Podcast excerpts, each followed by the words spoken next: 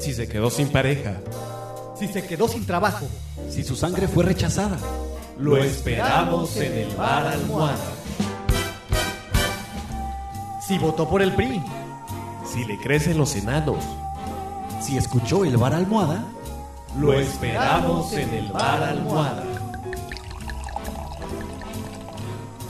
Los esperan sus amigos de siempre. El profe Gómez Loza. El cumbiero intelectual y el almohada carnívora.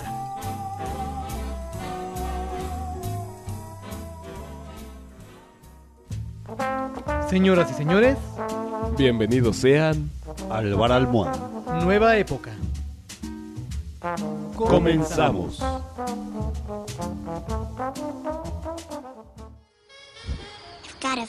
That sound.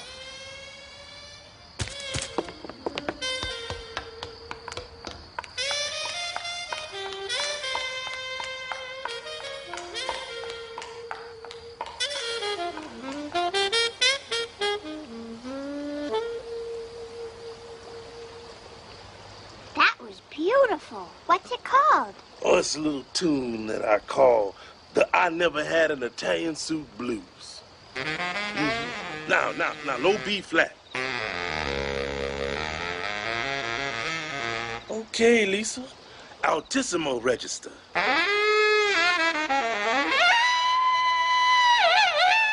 Very nice, very nice. I once ruptured myself doing that. Thanks, Mr. Murphy. My friends call me Bleeding Gums. Ew, how'd you get a name like that? Well, let me put it this way. You ever been to the dentist? Yeah? Not me. I suppose I should go to one. But I got enough pain in my life as it is. I have problems too. Well, I can't help you, kid. I'm just a terrific horn player with tons of soul. But I can jam with you. Okay.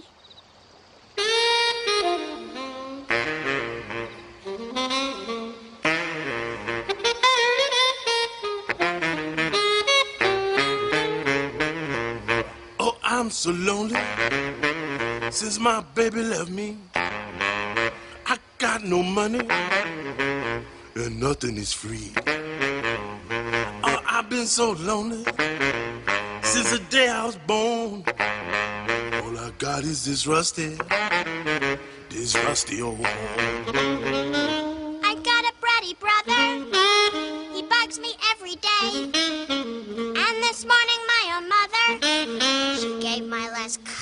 cupcake away.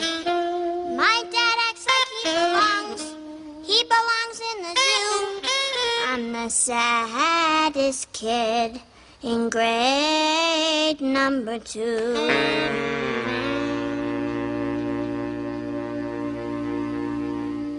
You know, you play pretty well for someone with no real problems. Yeah, but I don't feel any better. The blues isn't about feeling better. It's about making other people feel worse and making a few bucks while you're at it. Which reminds me, if you're ever in the neighborhood, I'm playing in a little club called the Jazz Hall. Lisa, get away from that jazz man. But, Mom, can I Come stay on, a come longer? on. We were worried about you. Nothing personal. I just fear the unfamiliar.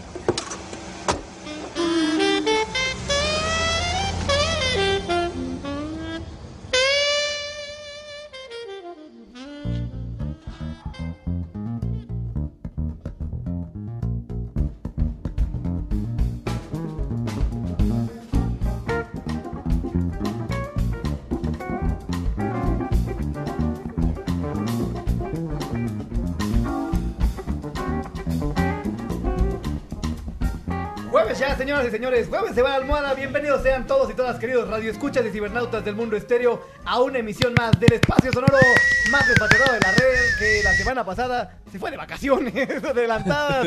Queridos radioescuchas, no estuvimos eh, transmitiendo en este querido bar. lo Estábamos dejamos- preparando la cuarta transformación. Estaba- estábamos, eh, o, o la transformación de cuarta, bien señalada, Mejor dicho. profe. Mejor dicho.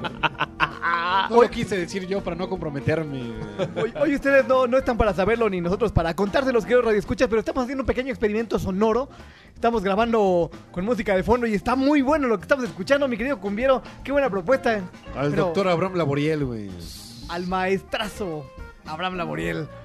genial bajista. eh, pues sí, efectivamente, el tipo es hermano o fue hermano, digo, porque Johnny Laboriel ya falleció. Pero sí, son parientes. El ídolo de las juventudes. Exacto.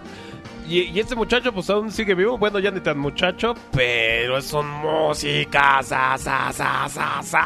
Cañón, cañón. Una excelente recomendación que nos trajo el cumbiero hoy para animar este, este barecito, queridos Radio Escuchas. En fin, en este micrófono les da la más cordial bienvenida. ¿sí pausa, pausa, nada más mencionar. La rola es The Chicken de Jaco Pastorius, que es otro monstruo. Otro Sí, que, mero. ah, ah, pero ah, bueno, aquí es Que no es del la- club de los 27, pero es del club de los 35. Exacto. bueno, No. que es del club de los músicos muertos, jóvenes. Del, del club de los músicos muertos jóvenes.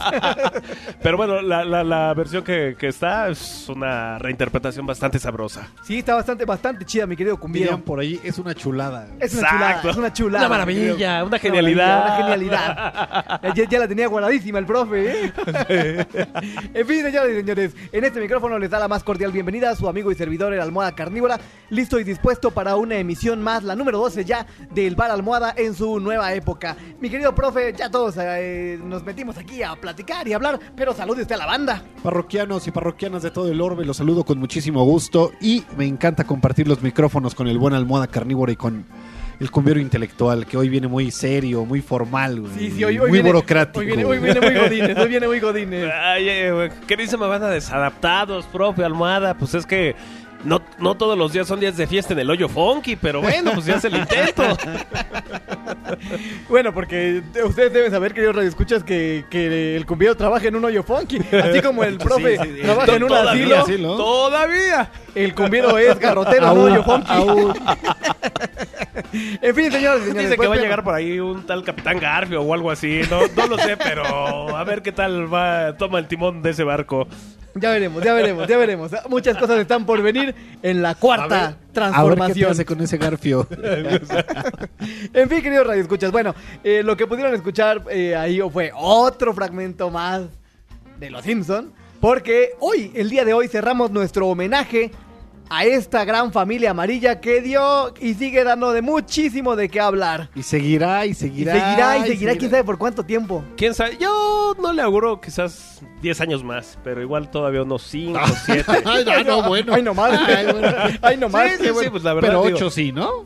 Igual todavía unos 8. Ah, no, no sé, unos eh, bueno, si llegan a los 40 años, Ya llegan a los qué 50, locura, ¿no? ¿eh? Sí, sí, pues ya, ya, ya se llegaron a los 40, a los 50 llegan sin broncas, así de, ¿no? Matt Groening vivirá todavía 10 años más.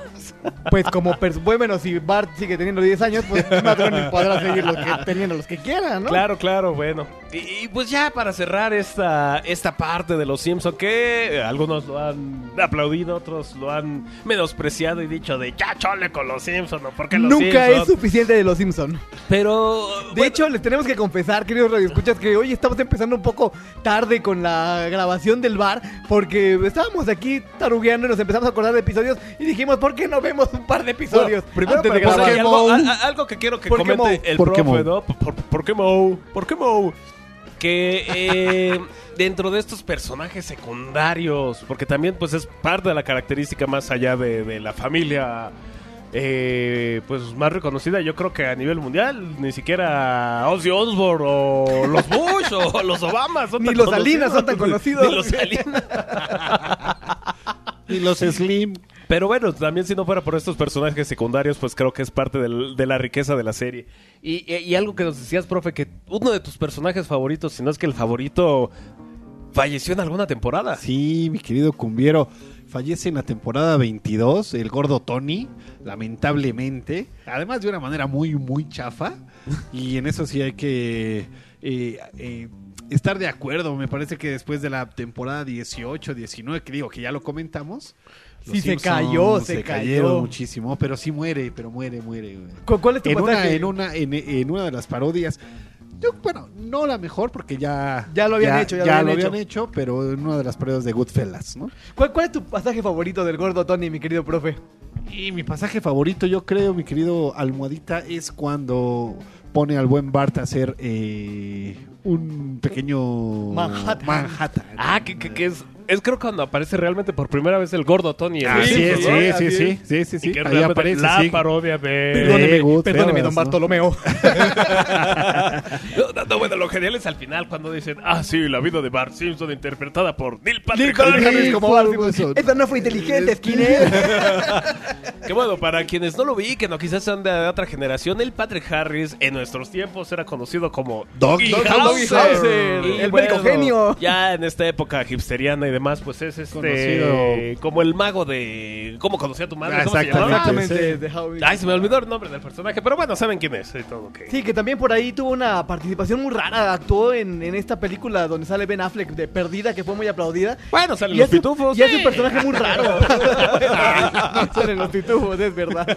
Mi querido Cumbiro, ¿cuál es su personaje secundario favorito de toda la, de toda la Creo que de también lo, los me- Simpson? lo mencioné, no lo recuerdo, pero uno de mis secundarios favoritos es eh, Willy, el escocés. Willy, el jardinero.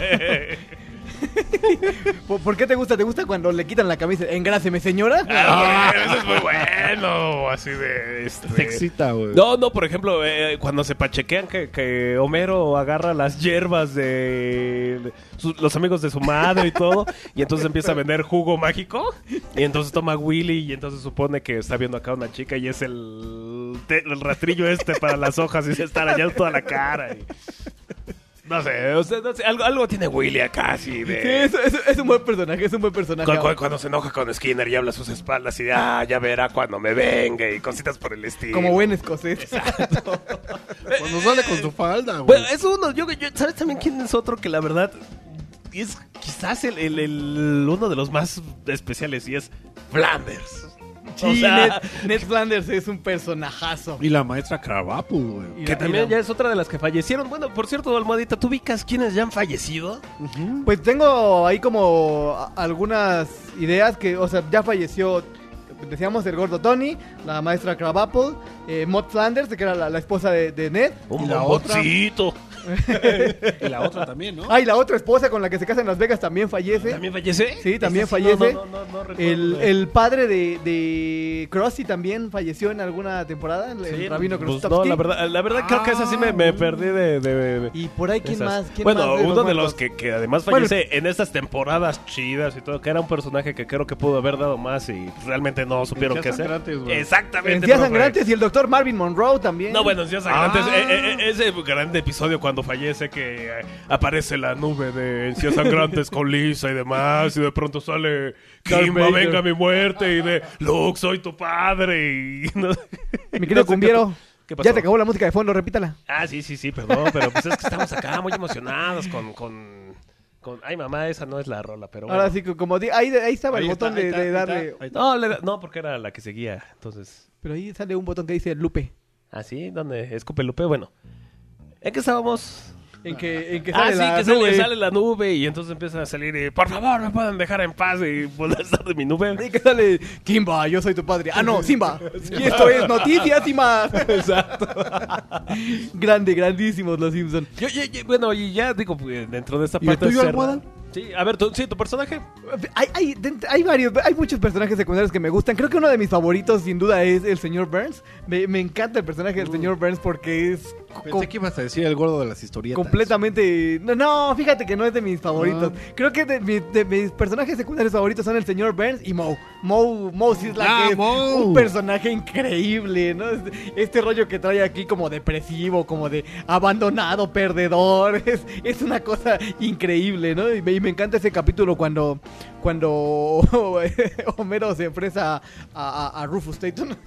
¡Ah, claro! Y que Moe va a rescatarlo en una, en una especie de helicóptero personal y luego se ve que va anda rescatando a gente por el mundo. Exacto, ¿no? ¿Y qué hizo Moe? Y viajó por el mundo. Y, Y a cuando la se gente. enamora Moe, güey. También cuando se enamora de la, de la- de la- pero- de la- pero- de la chaparrita. Pero, pero ¿cuál de todos los enamoramientos? Porque hay varios de... no, que pero se sí enamoran. sale con una, No, sale pero con una, sale por con fin una. se le hace y sale con una, con una mujer pequeñita. Ah, claro. Es una, es una chulada de episodio. Pero, pero ¿sabes cuál me acuerdo? Hay otro también donde se enamora, que, que además la chica es guapa y todo, y algo le pide a Homero de, ah, sí, este finge mi muerte, o no sé, que está ahí, se sube al coche de Homero, que va, a, no sé, va en un barranco y de pronto se avienta Homero así para que caiga el auto y por estar rodando y se regresa y se vuelve a meter al coche, no, no sé, qué es, pe- pero para también impresionar a una de las novias de, de Moe. Es una, es una maravilla, la verdad es que son. Ah, bueno, cuando lo operan, cuando operan a Mo, que le hacen la cirugía plástica, que, que, que, que es hermosísimo, ¿no? Y todos de wow. Se queda todo guapo. Ah, bueno, y que además Moe siempre ha estado enamorado de Marsh, ¿no? Sí, siempre le está tirando la onda ahí. Le lleva a espaldas de- le flores. lleva flores. Y cuando Homero se va de la casa, está ahí bien sobres. Grande el señor Moe Sislak. Y hay, y hay un montón de personajes. ¿eh? La verdad es que el trazo de los personajes secundarios es muy bueno. Digo, no podemos dejar fuera a, a Barney Gómez, al jefe Gorgory. Bueno, el, el jefe Gorgory podría tener una serie solo. Barney. Y Barney también. Y Barney- No sé si Barney también, pero ese maravilloso episodio de homenaje al cine de No lloren por mí, yo ya estoy muerto. ¿Qué, qué cosa tan chula. Profe, ¿hay algún otro personaje que a usted le... Barney, ¿cómo lo haces? No sé, soy un alcohólico. ¿Hay algún otro personaje que te guste además de- del gordo Tony, mi querido profe? Sí, la maestra weón. Siempre quise tener una maestra así, entre alcohólica, depresiva, Sexosa. sexosa. sí. Te acuerdas cu- cuando, cuando Bar le, ma- le manda sus cartas y, y- y es súper cruel ese episodio. ¿Cómo sale Bar? Y luego la... bien deprimida. Bueno, eh, otro también maravilloso es. Hola, ¿cómo están? Oye, el doctor Nick Riviera es grandísimo. Y apretamos por aquí. Y la cosa se atoró en mi reloj.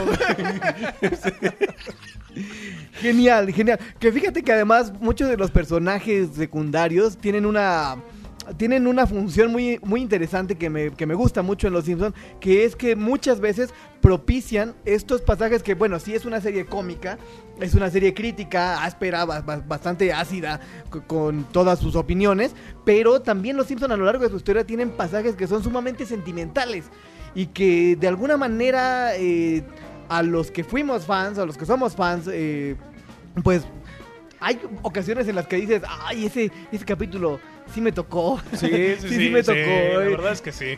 ¿Cuál, cuál, cuál? El del osito Burns, güey. de Bobo. ¡Bobo! No, mira, ahorita que, que lo mencionas hay. Pues sí hay uno que yo creo que hasta la fecha lo sigo bien. O sea, cada que lo veo digo, ay, sí, sí, me, me remueven las entrañas. Bueno, hay, hay tres ahí.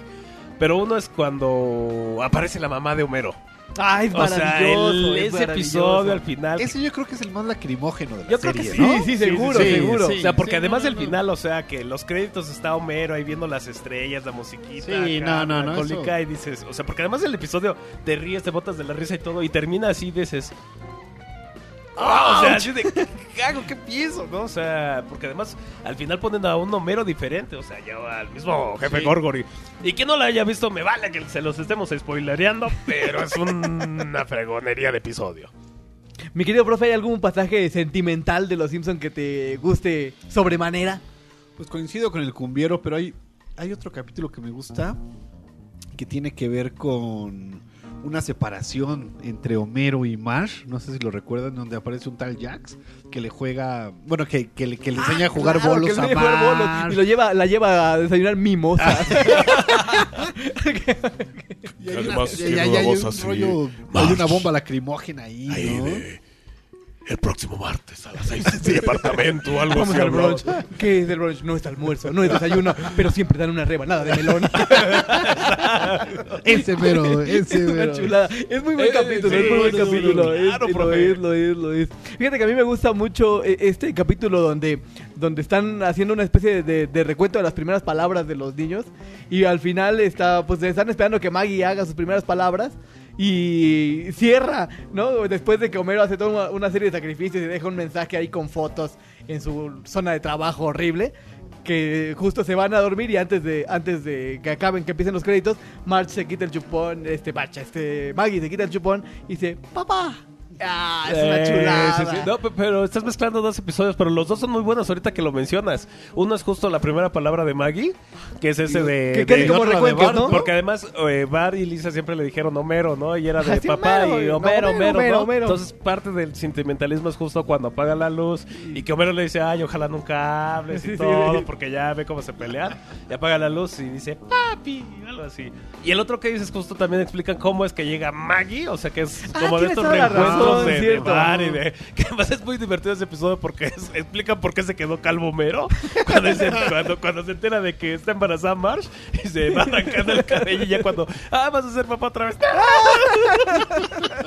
Pero bueno, eh, al final de ese episodio justo... Ah, porque ju- eh, todo comienza... Porque preguntan de ¿y dónde están fotos de Maggie? ¿Por qué no hay fotos de Maggie? Ah, es eh, verdad, tienes toda la razón, en los álbumes familiares. Entonces, bueno, ya empieza a contar la historia, bla, bla, bla, bla, y según había renunciado a su trabajo y todo, y va ahí chillando con el señor Burns, y, regálame mi trabajo. Y se lo dan y le pone una placa, algo que dice así Sí, como... sí, estarás aquí para siempre. Cosa el resto de tu vida, no sé. Y bueno, el asunto es que lo que hace es con las fotos de Maggie, lo acomoda y tapa las letras de forma que dice hazlo, por, ella, hazlo por ella. Entonces ahí sí, sí es un final acá de... Sí, sí, es muy fuerte, sí, es muy fuerte. En fin, queridos radioescuchas, pues nosotros podríamos hacer un homenaje a los Simpson cada episodio.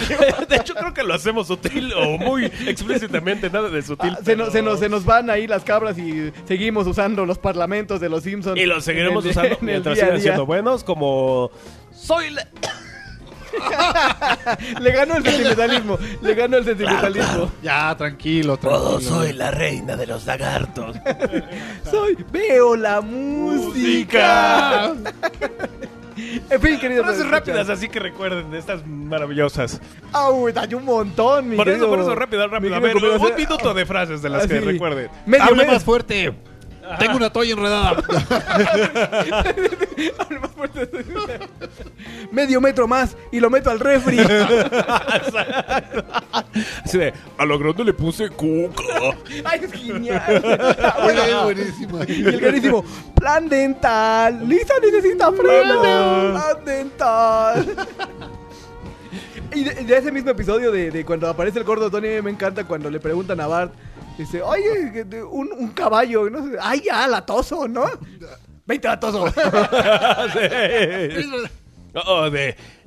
Buenas tardes, una copilla, por favor. El de Cosme Fulanito. Sí, claro, y... Hola, soy Cosme Fulanito. Homero, ¿quién es Homero? Lo más es genial como lo, lo golpean. Ay, también las cosas buenísimas. Cuando los borbotones y, y que, que pongan, juntan las manos y sí, vamos, vamos. ¿no? Y el jefe Gorgore, sí, vamos a hacerlo. Estamos todos arrestados. ¿Qué otra, qué otra, qué otra? Me, me había acordado de una muy buena. ¡Ay, se me acaba de olvidar! No, no, no. En fin. Eh, Estas frases de, de- de- yo, yo insisto es que las frases de televisión son, son geniales cuando sacan la televisión. Por ejemplo, cuando están eh, que- Cuando no sale el papa, güey. no, no sé, también es buenísimo. Bueno, eso, eh, la- ¿sabes cuál es uno de los... ah, digo, contando todo. Entre las bases del Papa y todo de los personajes secundarios. Y una de las frases que tenemos de... Hola, soy Troy McClure y tal vez me recuerden por películas, documentales, obras de teatro, cualquier cosa. de la Y este, oiga, usted, soy el doctor, no sé qué, que no estaba muerto. Estaba. Así de... Ah, toma esas pastillas. Gracias, doctor. No soy doctor. En fin, queridos radioescuchas, pues eso fue nuestro sentidísimo homenaje a los Simpson esta ¿Es creación. eso o que no puedes de- aceptar que tienes problemas con el alcohol? Son geniales, son una genialidad y esperemos que Que eh, pues, recuperen esa que recuperen ese que humor, ese humor. durante No lloren por mí, ya, Ya estoy, estoy muerto. la bola de la ingle, la bola de la ingle. funciona en muchos sentidos. es, que- es genial, son geniales, son una genialidad. La verdad es que Matt Groening fue Bueno, ah, de una hecho, cosa brutal. Hay algo y digo ya y cerrando este, pues este homenaje que seguiremos haciéndolo en el sentido de que estaremos siempre remitiéndonos a este episodio cuando actualmente ya son políticamente incorrectos hasta los doblajes que se hicieron, porque hay un episodio ahí por la temporada 10 cuando Homero es artista y además lo dobla Isabela Rossellini y todo. Que, que, que le dice a, Lisa y a Bart así de denme inspiración y todo para sacar mi furia, ¿no? Qué furia. Y entonces llega Lisa y le dice, ah, sí, mamá, gastó no sé qué tanto, ¿no? Y Bar llega con Homero y dice, ah, como que últimamente me siento un poco atraído por Milhouse, ¿no? Y entonces, de, ¡maldito Joto! Sí, esa palabra ya no se puede decir y quizás la Suprema Corte esté detrás de mí, pero así lo dice. Joto. Joto.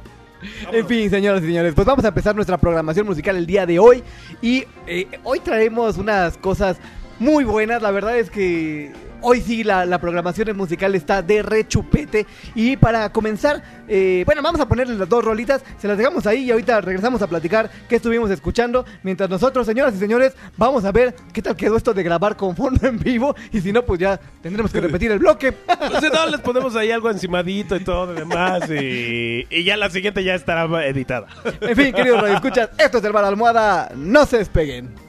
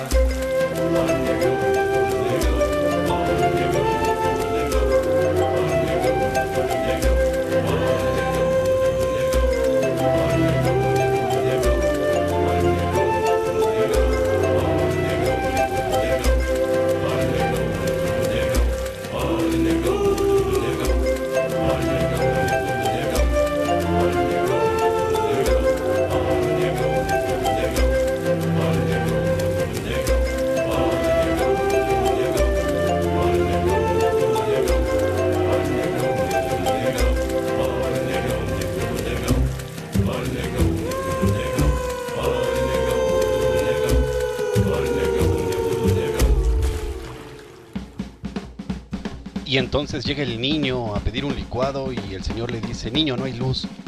Y él le responde, no importa, me lo tomo a oscuras. Esto es El Bar Almohada.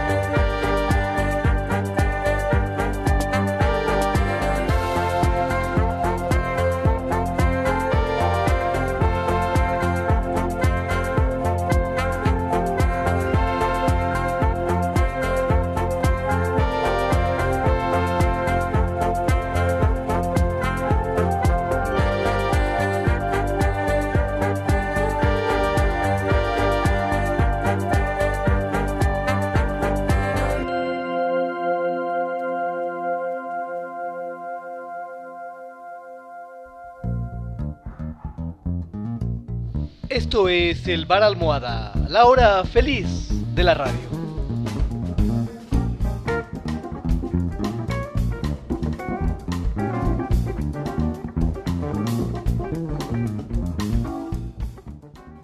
Ya estamos de vuelta aquí en el Bar Almohada, queridos Radio Escuchas y Cibernautas del Mundo Estéreo, después de nuestro primer bloque musical en el que les trajimos dos piezas sumamente particulares.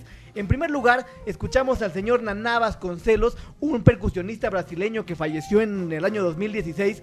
Y eh, Naná Vasconcelos tiene una historia muy singular, porque fue de esas figuras muy común. Este, este caso es muy común en la historia de la música del Brasil, de gente que empieza a tocar allá y no le va bien, se van a Estados Unidos se van a Europa y hacen carreras gigantes. Fue, fue el caso de, de Naná Vasconcelos, que hizo una carrera realmente increíble, ¿no? Llegó No tiene grabar- nada que ver con José Vasconcelos. No, no, no, nada que ver, mi querido. Ni profe. con Abraham Laboriel que está tocado, que hizo lo mismo, se fue a Estados Unidos y le fue y, mejor. también le fue mejor, pe- pero eh, comparten historia. En fin, lo que, lo que escuchamos eh, fue ahí una eh, canción increíble, una melodía increíble extraída de su Ah, es una maravilla. eh, Sí, Symphony es una maravilla, Batuques. Es una maravilla. No lo Qué conocía, barbaridad. Almohadita la escuché. Ay, qué ricura, o sea, la parte experimental que trae, pero pero es musical, o sea, trae acá un Sí, no, es saborcito. riquísimo, es riquísimo. Fí- Fíjate que es muy chistoso porque Naná Vasconcelos, cuando empezó a ganar notoriedad a nivel internacional, fue porque eh, tocaba el berimbau. ¿No? Eh, este, qué? el berimbau, este, sea, el instrumento, este instrumento de cuerda que tocan para interpretar el capoeira y que pues, todos reconocen como eh, eh, muy brasileño. Y él empieza a ganar como buena notoriedad por eso. De hecho, funda un trío que se llamaba Codona en los años 70. Le va increíble. Pero después él se empieza a ser como muy eh, clavado en el rollo de la percusión. Y de hecho fue llegado a... Se, se le declaró eh, en esta revista famosísima de The Drummers de Estados Unidos. Se le declaró cinco veces el mejor percusionista del mundo. Porque ¿The era... Dreamers, dijiste? The Drummers. Ah, The Drummers. Drummers. Dreamers. No, no, Ah, The yo, yo, yo, yo Bueno, creí que era esta no, revista famosísima, Sitconga o algo así, no sé. No, esa no es tan famosa.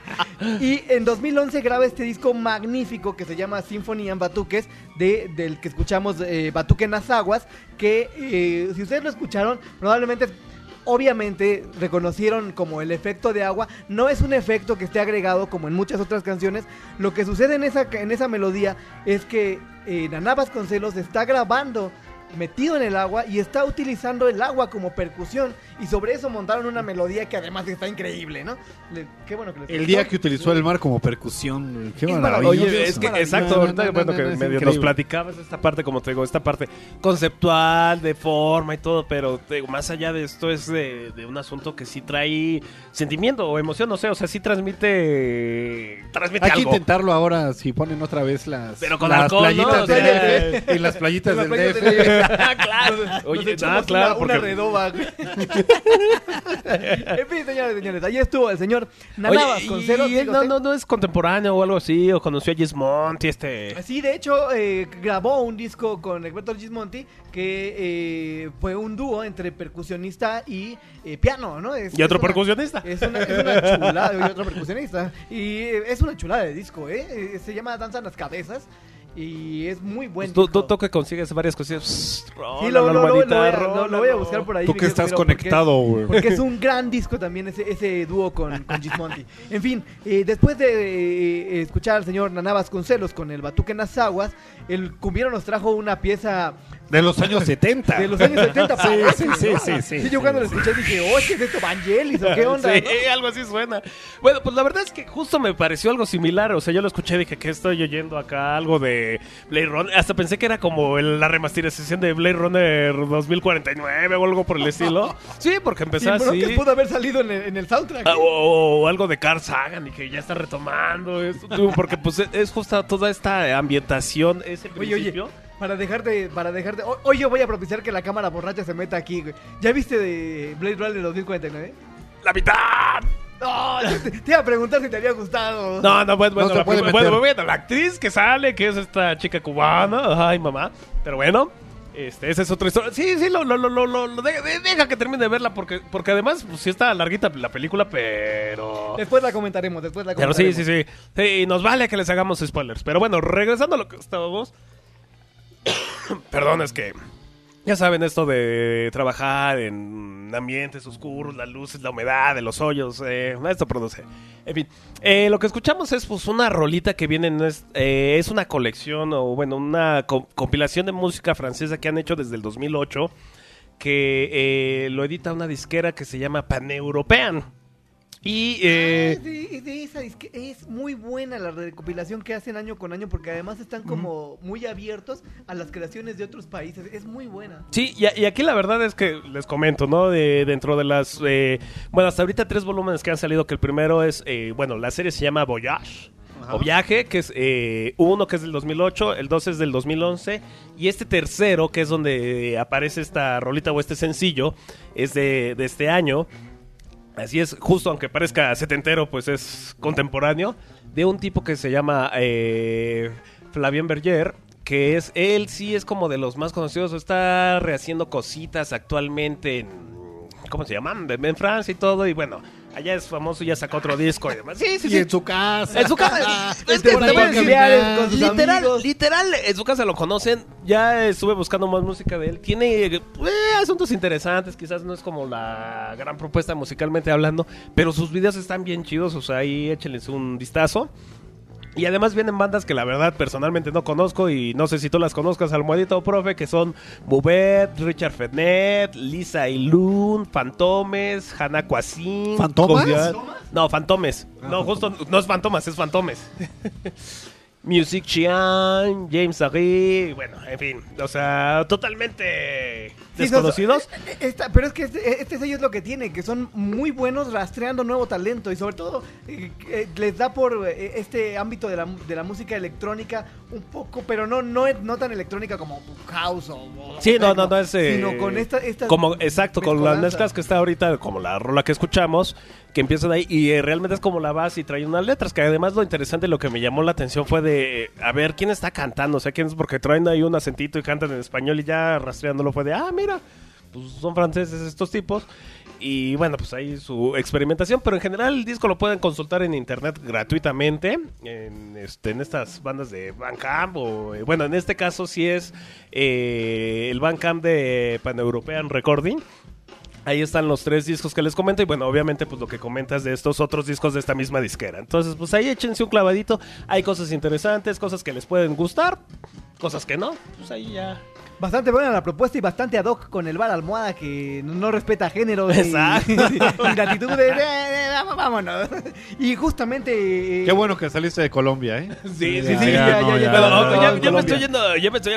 La vez pasada también acá u- u- una mezcla colombiana francesa, entonces bueno, también Colombo, Colombro, colombro francés, colombro francófona. Galo Colomba. Ah, ¡ay! Apunta, profe, otro término para el Sí, para el diccionario. para el diccionario, Galo diccionario Galo Colombófilo. Ahí está. Eso, eso. ya, ya, ya. No entremos en, en devaneos. En fin, señores y señores, vamos con nuestro segundo bloque musical. Y ahora de, de Francia y Brasil, nos vamos a trasladar directamente hasta México con una rola que nos trae el profe que está bárbara. Es una barbaridad. Yo había escuchado de este, de este sujeto, pero no había tenido la oportunidad de escucharlo tan bien como en, como en este bar. Y está sencillamente delicioso. Ahí se los dejamos. Ahorita regresamos para que el profe nos presente qué, qué estuvimos Chéquenlo, escuchando. chéquenlo. Y por ahí nos vamos a ir un poquito más lejos, eh, un, un poquito más atrás en el tiempo para escuchar la segunda rola, señores. Esto es el Bar Almohada. No se despeguen.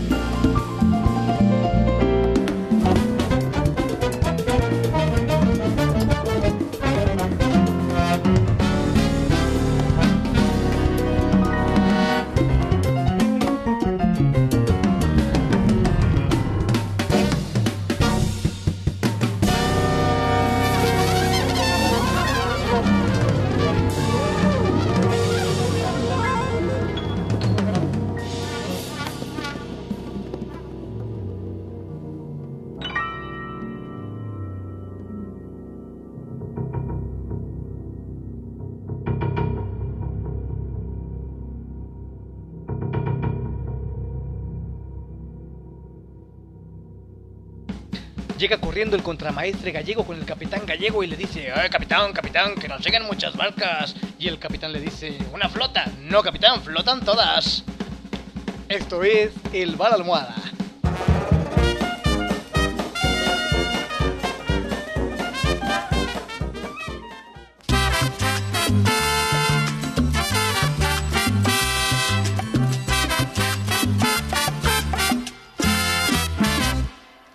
Vamos entre tres o cuatro, entre tres o cuatro.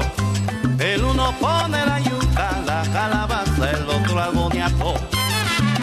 Y a mí me toca, y a mí me toca, pero que a mí me toca.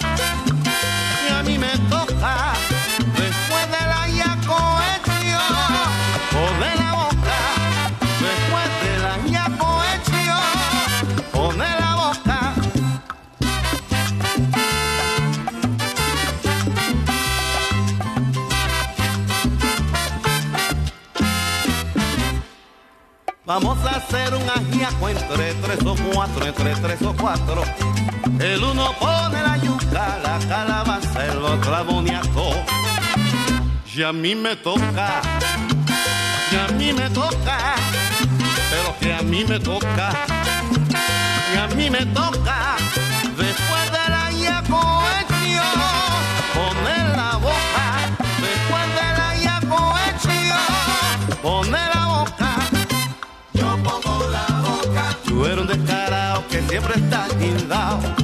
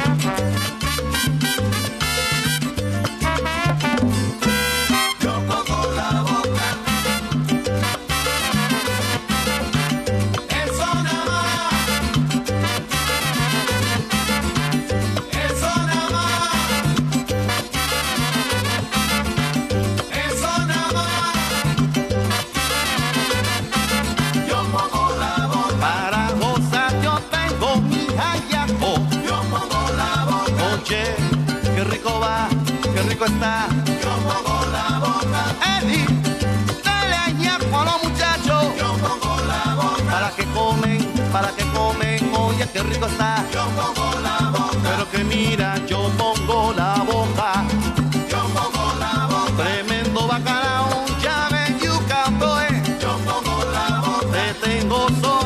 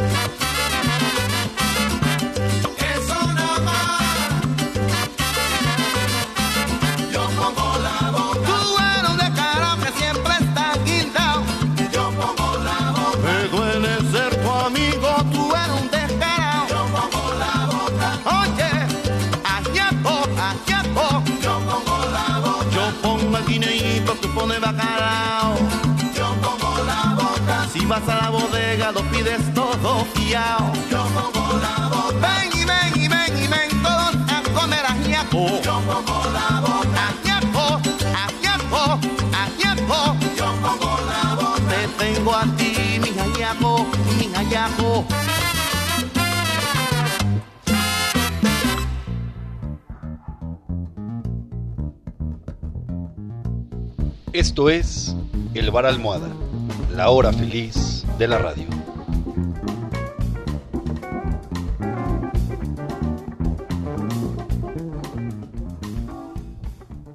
Ya estamos de vuelta aquí en el Bar Almohada, señoras y señores. Qué bloque musical tan sabroso. Ahí lo que estuvimos escuchando en primer lugar fue una rola que nos trajo el profe Gómez Loza y que nos la va a presentar. Mi querido profe, ¿qué estuvimos escuchando? Así es, mi querido. eh, ¿Cómo te llamas? Ya me está desconociendo el ya lo profe. desconocí. No, mi querido Almohada y mi querido Cumbiero. Si les gusta el jazz, si les gusta el jazz hecho en este país, tienen que escuchar a este señor llamado Daniel López Infanzón. Bueno, ya lo escuchamos ahorita, profe, pero qué rolota, ¿eh? Ah, es, una, es una rolísima, es, es el último track de su primer disco que se llama Ocho Momentos, Ocho Fotografías, en donde establece una conexión con música regional latinoamericana y música regional mexicana muy, muy fuerte. Eh, es un disco de 2011. Ujú. Eh, Daniel López Infanzón es uno de los pianistas, yo creo, más eh, importantes o significativos de la última ola de jazz en México. ¿Algún parentesco con Héctor Ifanzón, profe? Es familiar, sí. No, no sé si es el sobrino de. O el hijo del vecino, de- del sí, pero.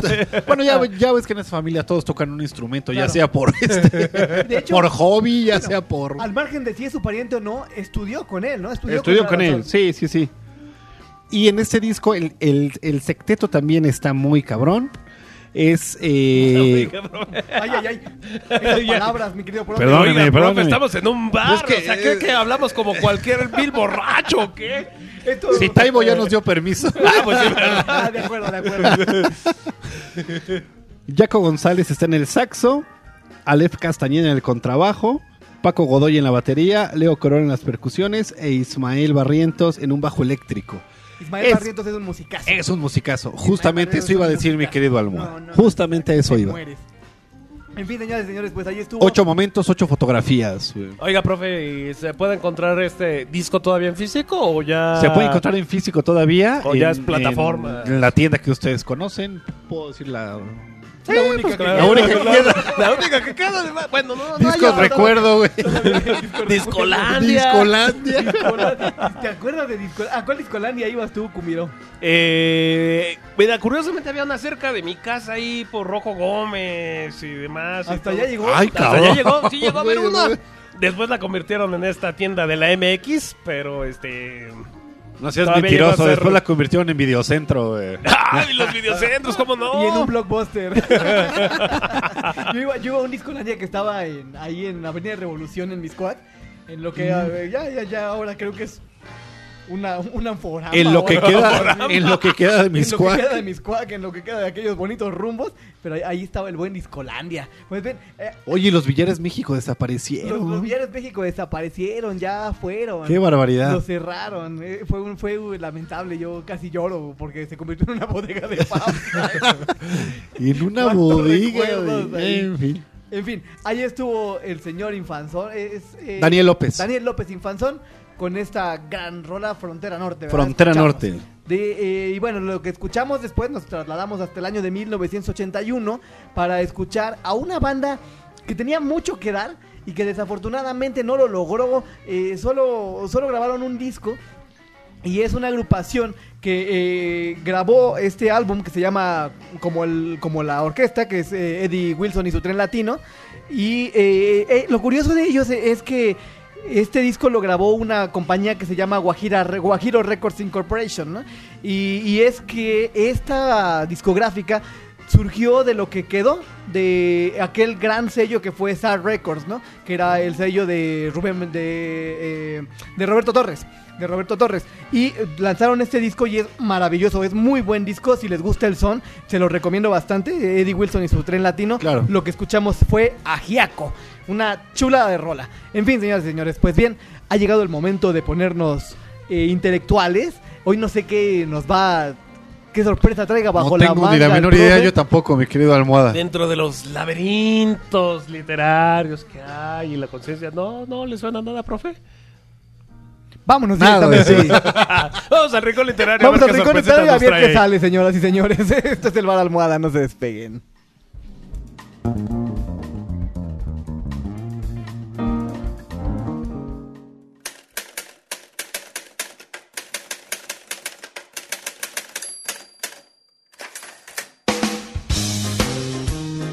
Señoras y señores, damas y caballeros, el rincón literario del bar almohada.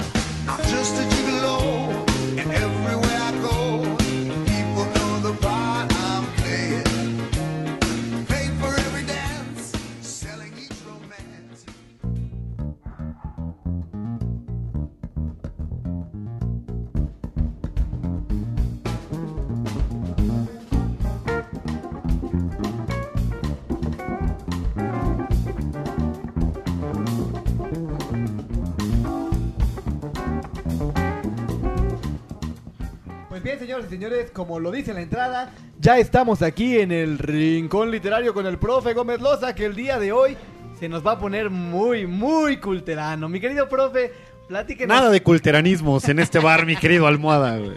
platíquenos qué vamos a estar leyendo el día de hoy aquí en el rincón literario. Pues parroquianos y parroquianas de todo el orbe, vamos a leer algún fragmento de una de las novelas cortas más explosivas de la literatura latinoamericana llamada Help a él. Es una novela corta escrita por Rodolfo Fogwill, uno de los escritores argentinos de la última generación más significativos, más importantes, junto con César Aira y junto con Ricardo Piglia. Que esta última generación es de. ¿qué años, Estamos profe? hablando eh, a partir de los 60, mi querido Cumbiero, de los 60 para acá, ¿no? Son pueden ok. ponernos de la onda, ¿no? Sí, sí, sí. Eh, son de las tres voces más impresionantes de la literatura argentina. Eh, la historia de este cuento o de esta novela corta eh, es muy, muy, muy interesante porque Rodolfo Fogwill de formación es eh, publicista, trabajó durante 20 años como copy y como generador de marca y una serie de cosas y al mismo tiempo escribía. Eh, es uno de los primeros textos que escribe, este de Help a él. Sin embargo, él se da a conocer por una novela que se llama Los Pichiciegos. Es una novela de 1981 que trata el tema de las Malvinas. Y eh, la novela es realmente sensacional porque es la historia de dos eh, combatientes de las Malvinas que están platicando. Es sumamente desgarradora, es muy fuerte la novela. La publica además en un momento muy específico históricamente, ¿no? Eh, y bueno, Fogwill a partir de esa novela tiene pues un arrancón en la literatura impresionante. Después escribe este cuento de Help a Él. Eh, bueno, ¿Cuento lo, lo-? Es que, Novela- es que no ajá, sé no, si no, es no una se novela los, corta. los extraños límites cuento entre la novela Sí. corta y el cuento largo. Lo vamos a dejar en texto. que, es, no errarle. Es como, como el La ceño. ficción. que es una parodia que hace Rodolfo Fogwill a un cuento de Jorge Luis Borges que se llama El Aleph, pero en este caso se llama Help a él. Y es la historia de una chica que se llama muy similar a la Beatriz Viterbo de Borges, que curiosamente después de un viajezote que se mete uno de sus compañeros, ella logra regresar de la muerte. Entonces, eh, Válgame el cielo. válgame el cielo, sí, O sea, sí, ahí sí. medio dantesco también el Sí, asunto. medio dantesco medio el asunto. y- Sí, sí, sí. Sí, sí, sí. Rodolfo Fogwill era un loco. Verdaderamente Suena- pero suena loco. bien, profe. Eh, y además un desfachatado de la literatura, ¿no? Alguna vez le, le- le- le- le- le comentaron que Borges, ¿no? Eh, pues muy probablemente hubiera tenido un muy buen acercamiento a su literatura. Dijo, Borges, ¿quién es ese señor? y cosas por el estilo. que- no, pero Fogwill, eh, desde mi punto de vista, revolucionó la literatura argentina, eh, inclusive un poco más que Ricardo Piglia, que César Aira, ¿eh? Y además es de los autores no tan Sí, no tan conocidos, no tan vistosos, ¿no? Un desfachatado, le, dio una entrevista a una cronista argentina que se llama Leila Guerriero, muy buena, en donde, bueno, pues ella hace el perfil, ¿no? De, de. Y bueno, realmente el tipo vivía prácticamente en la desfachatez total, ¿no? O sea, todo sucio, no lavaba nada, o sea, mal, ¿no? Mal, mal, mal, mal. Se dedicaba específicamente a fumar y escribir, ¿no? O sea, cosas que... Como Ciorán. Sí. y como dice que es. Y como dice que es, pero no lo es. No, no nos engaña. No, no, no, no. Él sí se baña de vez en cuando. Él sí se baña, ¿no? En fin, mi querido profe, pues vamos a ver qué tal. Help a él.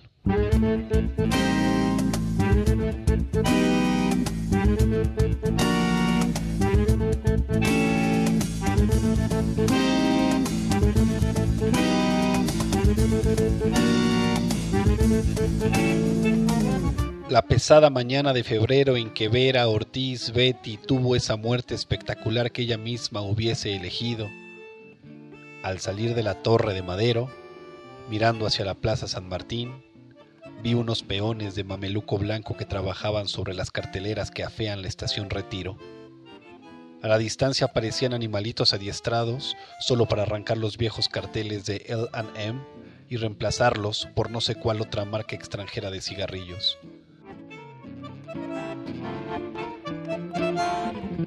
La idea de cambio me evocó las observaciones que solía hacer el otro, y como él, yo pensé que esa periódica situación inauguraba una serie infinita de cambios que volverían a esta ciudad, a este país y al universo entero una cosa distinta que ya nada tendría que ver con ella. ¿Nada? No, nada no. Yo seguiría siendo el mismo, y yo siempre tendría que ver con ella. Y si yo, entonces los carteles también, y también la barranca de Juncal, y los micros que se arriman a los cordones de retiro, y las torres nuevas de Catalinas Norte, y el calor húmedo de la ciudad, y toda la ciudad, y la superficie del río que tiene el color de los cristales de la torre de Madero, y también la corriente del río, serena e irreversible como la historia.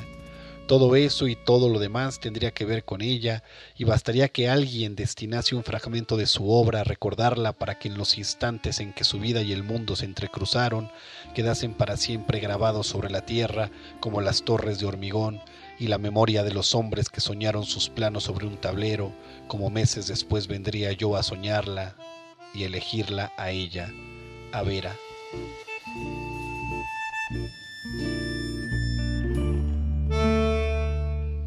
Una radio había transmitido la noticia, no sé por qué. Alguien la oyó, alguien avisó temprano a la oficina.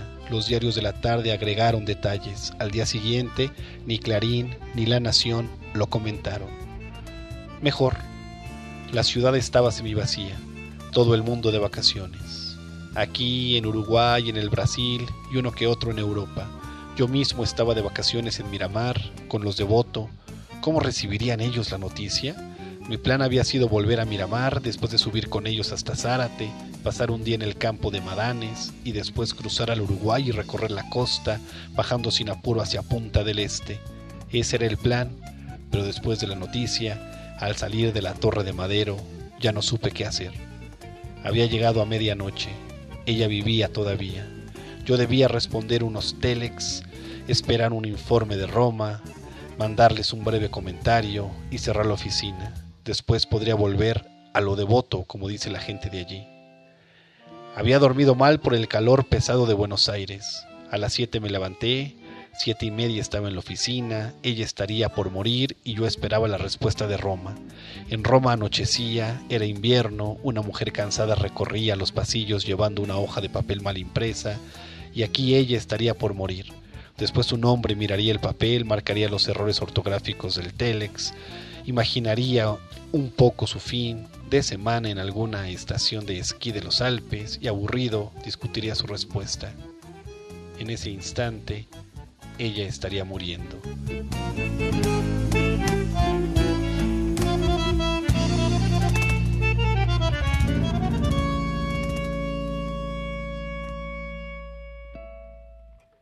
Y yo miraba el puerto, reconocía la fragata Libertad descargando las cajas que traen los oficiales de sus viajes y veía detrás dos monstruos granaleros soviéticos que esperaban turno para amarrar en el muelle de carga. Algunos empleados ya leían el diario y tomaban café, otros llegaban, pedían partes del diario a sus compañeros, pedían café de la ordenanza y se ponían a mirar el tránsito pesado de la avenida Madero. Ella terminaría de morir y yo, apoyado en el borde de la mesa de las secretarias, esperaba que la bochita de la impresora del Telex comenzase a escribir bailoteando. Los empleados me miraban, bronceado, sin corbata, las secretarias arrancaban hojas que no venían de Roma y las abrochaban junto a otras que más tarde distribuirían por otros pisos. En ese momento se imprimiría la respuesta de Roma y alguien en la oficina de la radio estaría redactando la noticia de Vera. La operadora de Telex me pasó una hoja de papel. Yo empezaba a descifrar las frases italianas, una voz estaría leyendo contra el micrófono y simultáneamente alguien escucharía desde su casa, tal vez desde su propia cama, semidormido, alguien estaría oyendo la misma voz, reproducida por el parlante del radio.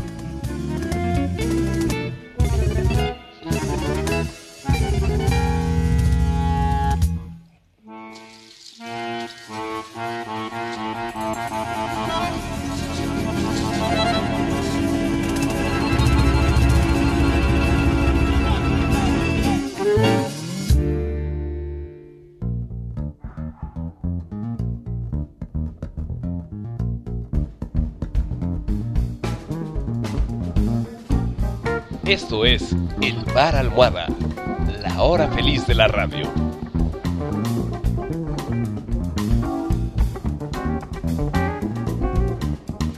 ¿Qué te pareció, mi querido almohada? Cumbiero. Duro. Ay, ay, ay, ay. El texto, el texto, El ¿verdad? texto, el texto, el texto, al texto, mi querido profe. Eres un patán, maestro. ¿Qué, qué cosa nos acabas de leer, mi querido profe? A ver, profe, sí, creo, creo que creo que de, del trip, trip, trip a esto... Hay un cambio, o sea, Hay un cambio brutal. hay un Sí, cambio o sea, es, brutal. es como más, aparentemente más parco, más serio y todo, pero se me hace más viajado que el trip, trip, trip.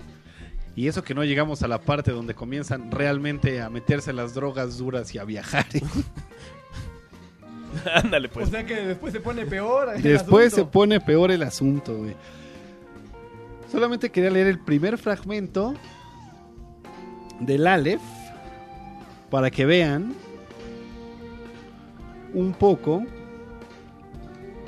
la parodia que está haciendo Rodolfo Fowell, A ¿no? ver, a ver, ahorita te la echas. A capela, a capela. A capela, sí. a capela. Así empieza el Aleph de Borges. La, la candente mañana de febrero en que Beatriz Viterbo murió, después de una imperiosa agonía que no se rebajó un solo instante ni al sentimentalismo ni al miedo, noté que las carteleras de fierro de la Plaza Constitución habían renovado no sé qué aviso de cigarrillos rubios. El hecho me dolió, pues comprendí que el incesante y vasto universo ya se apartaba de ella y que ese cambio era el primero de una serie infinita. Cambiará el universo, pero yo no, pensé con melancólica vanidad. Alguna vez, lo sé, mi vana devoción la había exasperado. Muerta, yo podía consagrarme a su memoria, sin esperanza, pero también sin humillación. Consideré que el 30 de abril era su cumpleaños, visitar ese día la casa de la calle Garay para saludar a su padre y a Carlos Argentino Daneri, su primo hermano, era un acto cortés, irreprochable, tal vez ineludible. Ay, no más el maestro. Borges. El maestro Jorge Luis. Bueno, como le decían. O Borges. O, o Borges. O Borges. O Borges, o Borges. ¿Qué tanto le debe la literatura de. Digo, al margen de la. De la obvia parodia, de la obvia eh, reconversión. ¿Qué tanto le debe eh, Rodolfo a Jorge Luis? Eh, yo Digo, ma- más allá de este chiste de y ese quién era. ¿no? ¿Y ese quién era? No, bueno, yo, es que yo creo que la literatura latinoamericana, por no decir la literatura mundial, ¿eh? pero la literatura latinoamericana le debe muy buena parte de su intención metafísica a la obra de Jorge Luis Borges, ¿no? Es decir, hay un antes y un después en tratamientos metafísicos en la literatura eh, de la aparición y de la no aparición de Borges, ¿no? Es muy significativo lo que preguntas, mi querido Almohada, porque fíjate que Borges, eh, eh, el, primer texto de Borges, el primer poemario de Borges, se llama Fervor de Buenos Aires. Y es un poemario que curiosamente es eh, con un lenguaje muy directo, con un lenguaje muy llano, con un lenguaje que venía Ciertamente. Como respuesta a una propuesta del propio Borges, que se inició en Sevilla, pero que tuvo su eco en, en Buenos Aires, en Argentina, que era esta vanguardia llamada el ultraísmo. Ellos empiezan con todo este rollo de vamos a quitarle eh, lo edulcorado al lenguaje porque los modernistas están haciendo prácticamente Sí, pedazos. ya, lo, ya, lo, ya lo explotaron mucho, ¿no? Y entonces, bueno, lo que hace Borges es tener un primer confrontamiento con un poeta modernista importantísimo que es Leopoldo Lugones y para hacerlo escribe Fervor de Buenos Aires que además es- yo creo que es el primer poemario que está dedicado en, por completo a la ciudad, ¿no? A la ciudad de Buenos Aires, ¿no? A partir de eso, Borges entonces dice como que no me gustó tanto el ultraísmo. pero yo, Y pero, pero, pero ya se adivinan, plumas, ¿no? claro, pero, pero ya se adivinan ahí ciertos temas metafísicos de Borges en ese poemario que después iba a desarrollar, ¿no? El, pr- el- el primero de ellos es la desaparición del yo, ¿no? Digamos. Claro, que- que- pero bueno, y, la, y la- y la reaparición. Y bueno, la- ahí es muy raro Sí, cómo, sí, lo, sí. cómo lo trabaja, ¿no? pero la literatura latinoamericana le debe mucho a Borges. mucho. Hay, hay dentro de estas mismas deudas, de esta misma línea de las deudas, hay quien interpreta justamente la LEF como una especie de, pues no sé si sumarse o darle una vueltecita a lo que había propuesto Neruda con, con las odas elementales, ¿no? Que, que hay un hay una reapreciación del objeto porque justo la LEF trata de esto, ¿no? Del el objeto del objeto. Bueno, es una cosa rarísima en la LEF. pero hay aquí ahí rápido una- una... breve explicación de la LEP. Digo, para mí y para varios de los escuchas, digo, yo lo he leído, pero se supone que es como la magnificencia, como lo dices, al menos dentro de la literatura de lenguas. O sea, yo creo que después del Quijote, la siguiente obra en español que hablan es de la. No, eh, a ver, el, el- el- el cuento básicamente eh, inicia a partir de la muerte de Beatriz Viterbo. Beatriz Viterbo, bueno, es una de las mejores amigas o una conocida muy, muy, muy cercana de Borges, porque Borges además es personaje en ese cuento, ¿no? Y entonces a, la- a su muerte él decide visitar, ¿no? La casa de Beatriz Viterbo. Y bueno, en esa casa se da cuenta de muchas cosas, ¿no? En esa casa vive otro personaje ahí que también existió, que se llama Carlos Argentino Daneri, que fue muy amigo de Borges. Eh, y bueno, se da cuenta, entre, entre las cosas que se da cuenta Borges personaje, es que bueno, Beatriz Viterbo nunca abrió las cartas que él envió, ¿no? En, perdón, que nunca abrió los libros que le regaló, en que Beatriz Viterbo se escribía cartas subiditas de tono con Carlos Argentino, este, una serie de cosas, ¿no? Pero lo importante no es tanto la anécdota, Ajá, sino lo que encuentra Borges en la casa de Beatriz Viterbo, ¿no? Y lo que encuentra es una esfera de dos centímetros más o menos de diámetro, desde la que tú puedes ver el universo de manera simultánea y en tamaño real. Y entonces, que cuando es- Borges se acerca, cuando, bueno, cuando Borges personaje se acerca y descubre ese Aleph, que nada más hay tres en todo el planeta, y uno está ahí, en la calle de Garay, en, en el sótano de la calle de Garay, entonces lo que ve Borges es verdaderamente fascinante y lo describe Borges, ¿no? Sí, sí, lo claro, describe o sea, es Borges, como- que es como la parte significativa del cuento, ¿no? Y entonces vi, y entonces vi, y entonces hace una Ajá, pero esta, eh, enumeración. esta parte metafísica del desglose de yo estoy aquí, me estoy viendo allá y en otra parte me están viendo. O sea, creo que es, es esta Hace parte, una o sea, la numera- no, no, no, no, no, nada más hace una, hace una enumeración de lo que está viendo en ese momento, que es prácticamente el universo, ¿no? Que es todo, ¿no? Bueno, que es todo. Creo que lo Es- estoy viendo todo. Estoy, viendo, todo. es la posibilidad de verlo todo, ¿no? Cuando él termina de, de- de- de enumerar todo lo que vio, entonces el cuento adquiere ahí sí ya una parte que tiene que ver ya con más con la metafísica, ¿no? Es decir, qué proceso es el que vive alguien que se encuentra con un Aleph y puede verlo todo de manera simultánea y en tamaño real, ¿no? O sea, ¿qué pasa en tu cabeza después de ver eso, ¿no? O sea, ¿quiénes son los elegidos para ver eso y por qué lo puedes ver, ¿no? Qué monstruosidad. Borges era un tipo completamente... Es, es maravilloso. completamente loco, ¿no? Qué, qué- qué- qué cosa tan increíble. En fin, eh, Y en este caso, por ejemplo, con Fogwill en Hep Isle, también hay un viaje así, pero no se encuentran con un Aleph, ¿no? Vamos, digamos que el Aleph es todo lo que se están metiendo de mota y de droga. y, entonces el de deseo, exactamente, y entonces el deseo que tiene el personaje principal de que, de que ella regrese, pues se le cumple, ¿no? Es tan fuerte su deseo y a través de la droga que ella sí regresa a ese ve- y la enumeración que hace Fogwill es muy similar a la de Borges, pero Claro. desde el viajezote, ¿no? o sea que lo alabó y lo escupió Lo al alabó mismo y lo escupió al mismo tiempo. Exacto, es como la parodia y el homenaje a la vida. Sí, sí, sí. ¿Por qué estas plumas no encuentran eco, mi querido profe? ¿Por qué, por qué se quedan tan enterradas durante tantos años? Porque se quedaron enterradas muchas plumas durante tantos años, almohadita, por toda la distancia que hay en América Latina y por la segmentación de la distribución de libros, ¿no? Actualmente podemos encontrar muchísima literatura de todo el mundo, ¿no? Y en cualquier soporte, ¿no? Electrónico, físico, ¿no? Y aún así todavía hay dificultades, ¿no? Pero los años 60, los años 70 era muy complicado conseguir una obra que se publicara en Sudamérica, una obra que se publicara en Centroamérica o una obra que se publicara en Norteamérica, ¿no? Se estaba muy balcanizado todo, ¿no? Y una vez más tenemos que rendirle homenaje a, a Rayuela Internacional porque Sí, abrió sí, unas puertas sí, sí, que sí. nadie pudo abrir, ¿no? Sí. Me imagino que tiene que ver, como lo dices, este contexto político en el sentido Sí, de por prohibir supuesto. también contenidos y que pase que no sí, pasa. las ¿no? dictaduras militares también formaron parte importante de esto, ¿no? En fin, queridos radioescuchas, ahí está la recomendación el día de hoy.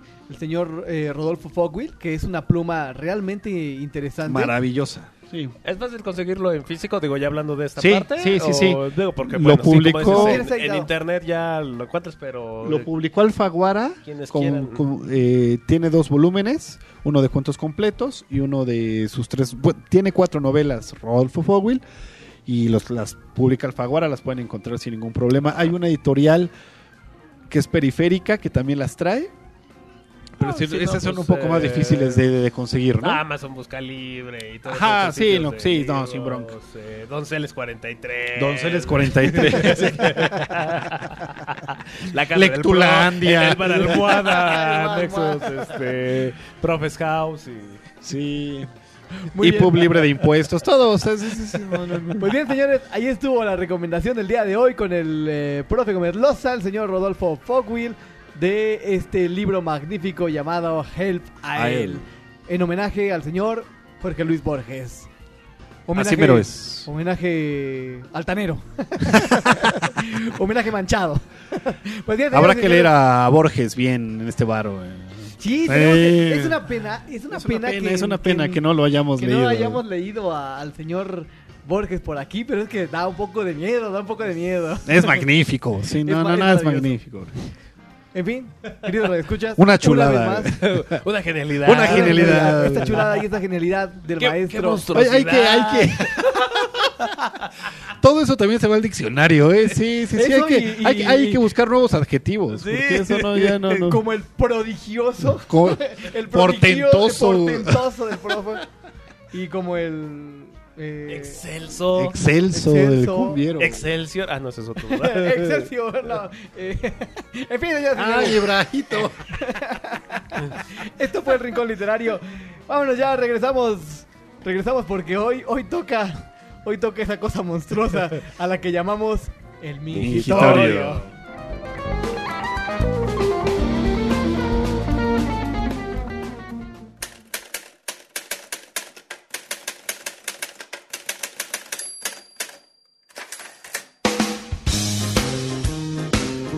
Señoras y señores, damas y caballeros, el rincón literario del Bar Almohada.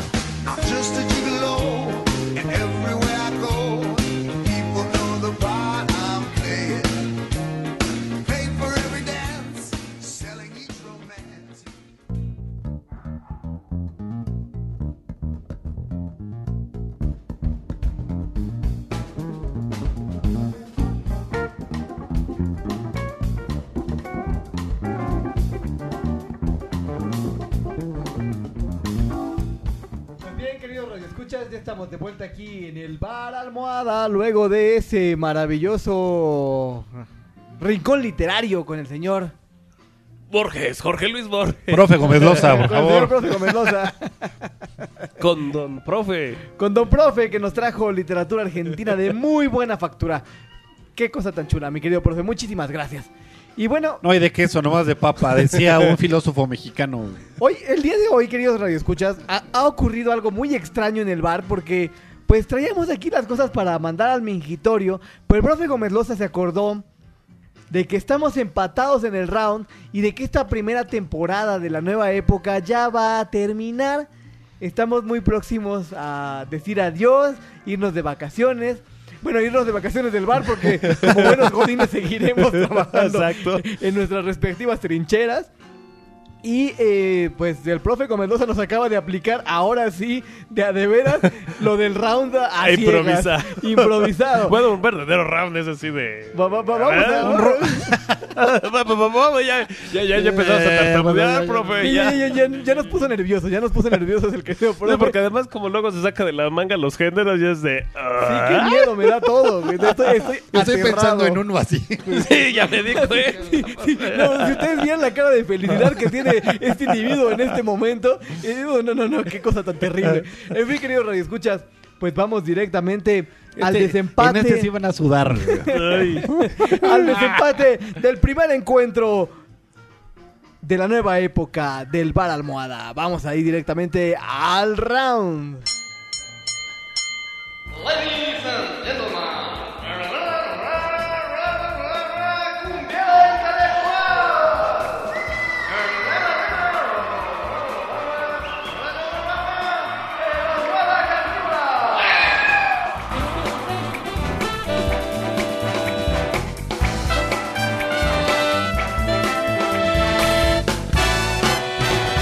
Bien, señores, ya estamos aquí en el round. Yo la verdad es que estoy temeroso. El profe Gómez Loza suele ser un poco un poco cruel cuando hace este, este Sí, a, ver, a mí no me preocupa tu golpe, almohadita. Me preocupa más bien lo que vaya a pedir el profe, porque luego sus calificaciones de bueno, menos bueno. 5, No, no, menos sí, es muy 3. bueno. El otro día estaba escuchando ese, ese, ese, ese episodio donde nos puso que a programar música mala y me calificó con menos dos o una cosa por el estilo. Mi querido profe, usted Era dirá. muy malo. ¿eh? Usted dirá. Pues sí, a ver, aquí en caliente así. A ver, vamos a ver. Esto nunca lo hemos programado. Y quiero saber qué tanto saben ustedes y qué pueden programar de gospel. ¡Ah, ya tuvimos un round de Ya gospel! tuvimos el ¿Ya? gospel, profe, Sí, ¡Claro! Oye, profe, en la segunda En temporada. la segunda temporada, en la segunda temporada tuvimos un round de gospel. Y de hecho, debo decir que le gané con Sister Rosetta Tarp. ¿Me ganaste? No, no me acuerdo, pero bueno, yo no, no creo que empatamos. luego. Seguramente empatamos. Yo, bueno, yo puse a la queridísima y fallecida Aretha Aretha Franklin con un discazo Ah, también de los primeros que acá. Hijo, esos discos de ahorita. Oh, Ahora sí lo agarramos en curva, ¿te fíjate? Sí, de ahora ya le ganamos al profe, le ganamos al profe. Eso nunca pasó. güey. Claro que sí, profe. Merengue entonces. güey. Merengue. El merengue es un pastelito Pastelito. ahumado o ahuevado que se van mezclando De las postre claras. tenemos merengue. De postre tenemos Tenemos merengue. ¿Qué puede ser, güey? Bueno, mientras ¿Cuándo el, lo de profe, gospel, güey? No mientras el profe Gómez Loza decide qué nos va a poner eh, en este round, nosotros vamos a improvisar un poco al respecto de, de- de- de- no sé qué se te ocurre, mi querido cumbiero. Pues mira, eh, muchas cosas, pero ¿sabes qué? Me gustaría poner fragmentitos más bien. A ver, ya hicimos un desbarajuste de este bar. ¿Y sabes qué se me antoja? Poner fragmentitos, no del mojo tal cual, sino de canciones que ustedes ¿Yo ubican. hubo round de Soul? ¿De qué? ¿De Soul? No, de Soul no. ¿De Soul no? No, no, de Soul, no. A- Ahí sí, para que veas, profe. Uy, Ay, Soul. caray. Ah, estoy ahorita acá. Sí, mi cabeza buscando- está exacto, así de, el- archivero ahí buscando todo de. A ver, Sol, ¿quiénes quedan? Bien, señoras y señores. En ese momento, la música de fondo se va al demonio. Nosotros nos vamos a nuestras ¿Ya se fue esquinas el demonio? a prepararnos para un enfrentamiento de Soul. Al parecer el almohada carnívora y el cumbiero intelectual ya tienen aquí su selección, su golpe.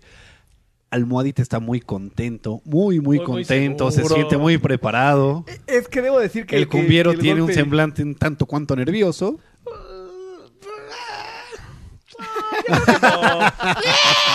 Pero no, no, no, no. Pero ya veremos, ya veremos. Mi querido cumbiero, ya está- escucharemos. Está usted tan nervioso que en este experimento que estamos haciendo el día de hoy se le olvidó regresarnos la música Pues de no, fondo. no, no que la íbamos a cortar y todo. Yo, pues, yo por eso no la regresé. No, Ah, se bueno, me entonces déjala, olvidado, déjala, pero, déjala. pero- Déjelo, déjelo, déjelo, Sí, cumbiero, sí, sí, déjelo, así, déjelo. así, a Raiza. Pues bien, mi querido cumbiero. El volado, el volado. Vamos a echar el queridísimo volado. ¿Qué va a pedir el día de hoy? Pues mira, para darle un toquecito, yo siempre pido águila, pero pues en esta ocasión, como es improvisado, pues pidamos sol. Mi querido profe, venga el volado.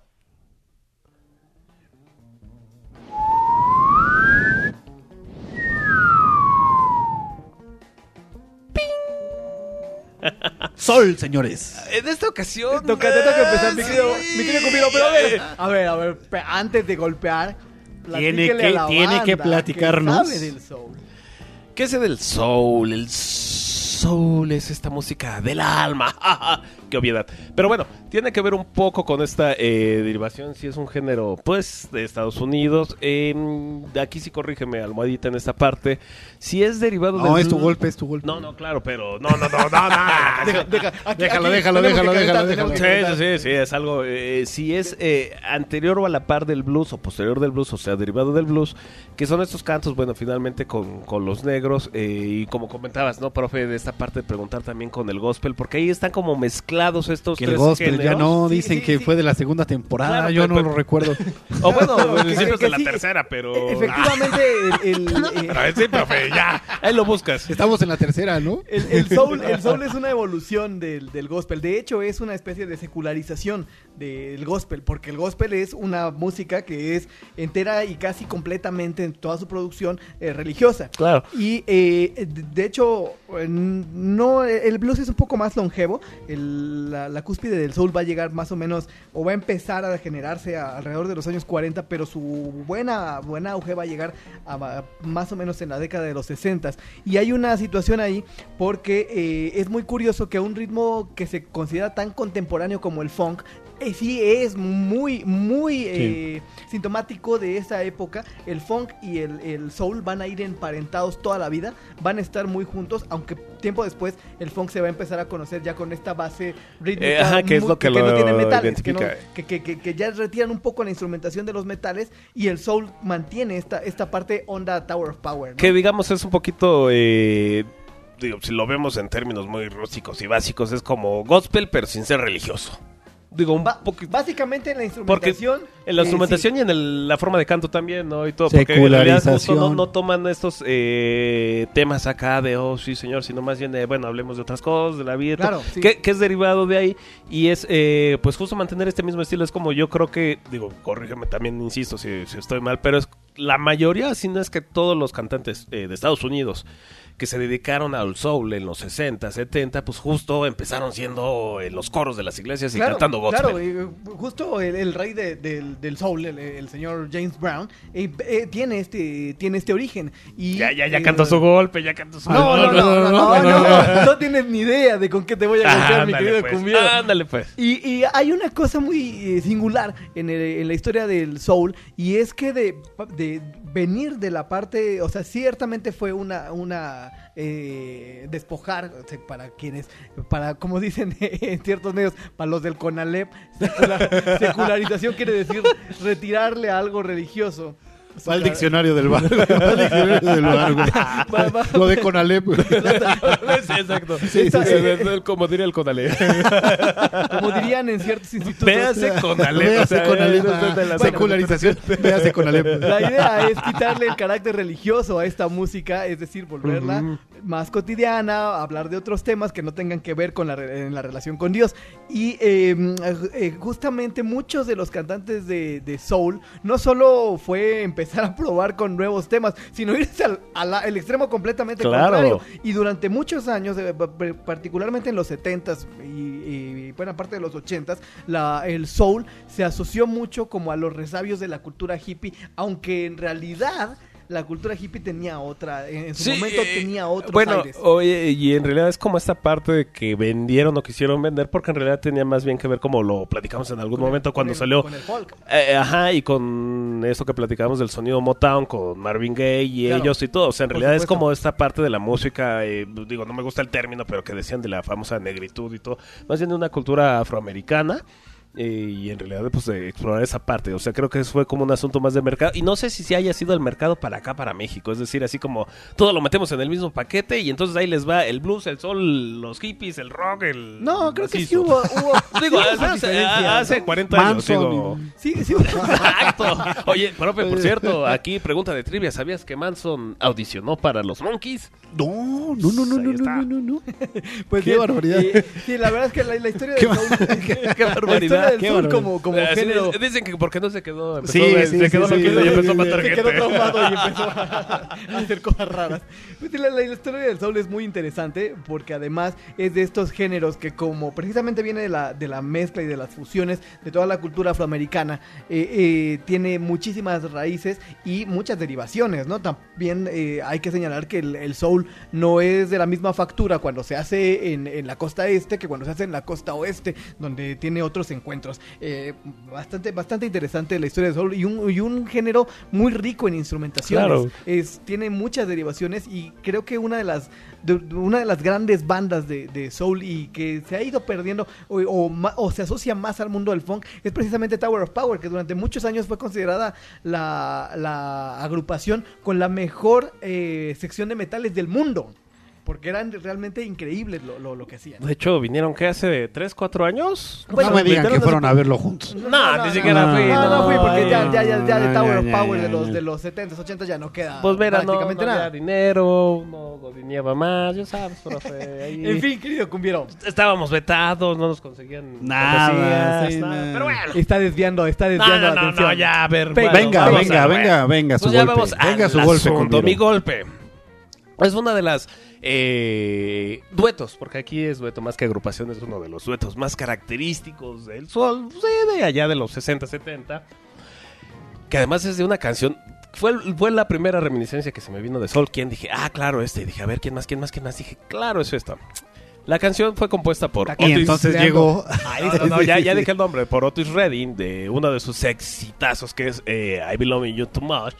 Pero aquí la versión es eh, que es una de las que me gustan, que es con Ike y Tina Turner, que presentaron Mm, durante bien, este concierto del. Kidney Buena, es Shelter. buena, es buena, es buena. Aquí además de la música, digo, o sea, escúchenla y todo, si pueden buscar después el video y las alusiones que hace Tina Turner, pues bastante sugestivas, sí. Pues bien, Candentes. ahí están Ike and Tina Turner con rolita de Otis Redding. Sí. Buen golpe, cumbiero, ¿eh? Buen golpe. Vamos, defendiéndome, defendiéndome. I've been And now, Ike and Tina Turner. loving you.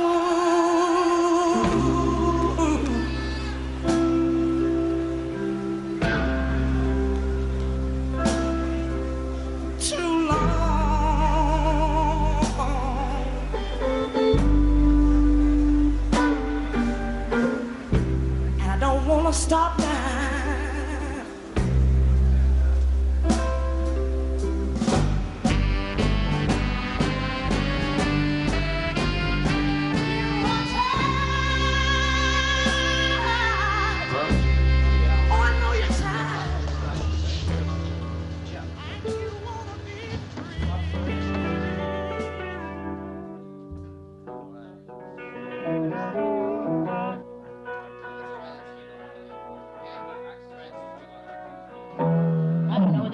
We paid for them. I don't think so. We got it. But is there any way we can... And baby, I'll buy anything you want me to buy.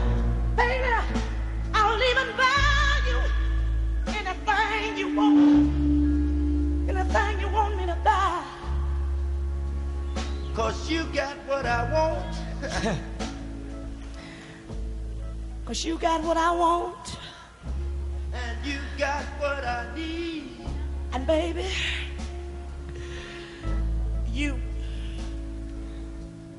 Got what I need, And I want you to give it to me. and I want you. I want you to give it to me. Make me say,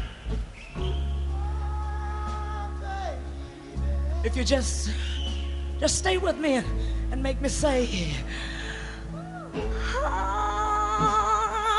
oh, baby.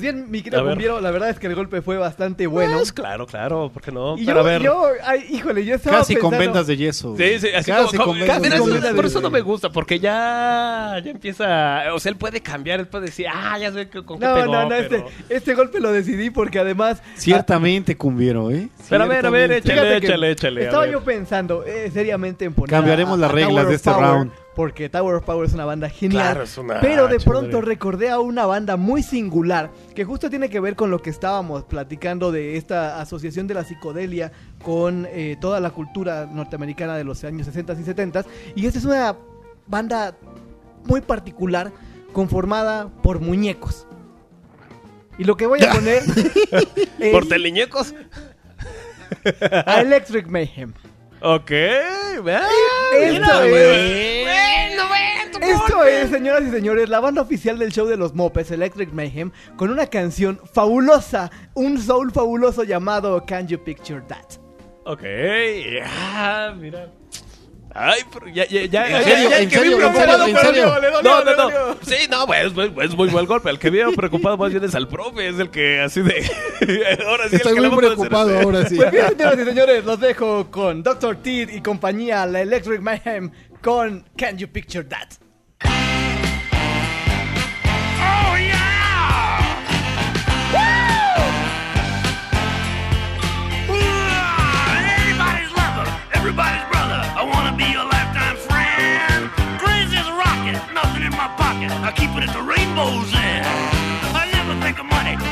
Honey. Grinning like a Cheshire cat. I focus on the pleasure, something I can treasure. Can you picture that? Can you picture that? Oh yeah! Oh, hey Floyd, take a verse. Let me take your picture, add it to the mixture. There it is, I got you now. Really nothing to it, anyone can do it. It's easy and we all know how. Rearranging. Nothing's really where it's at. Down the Eiffel Tower is holding up a flower. I gave it to a Texas cat. Fact is, there's nothing out there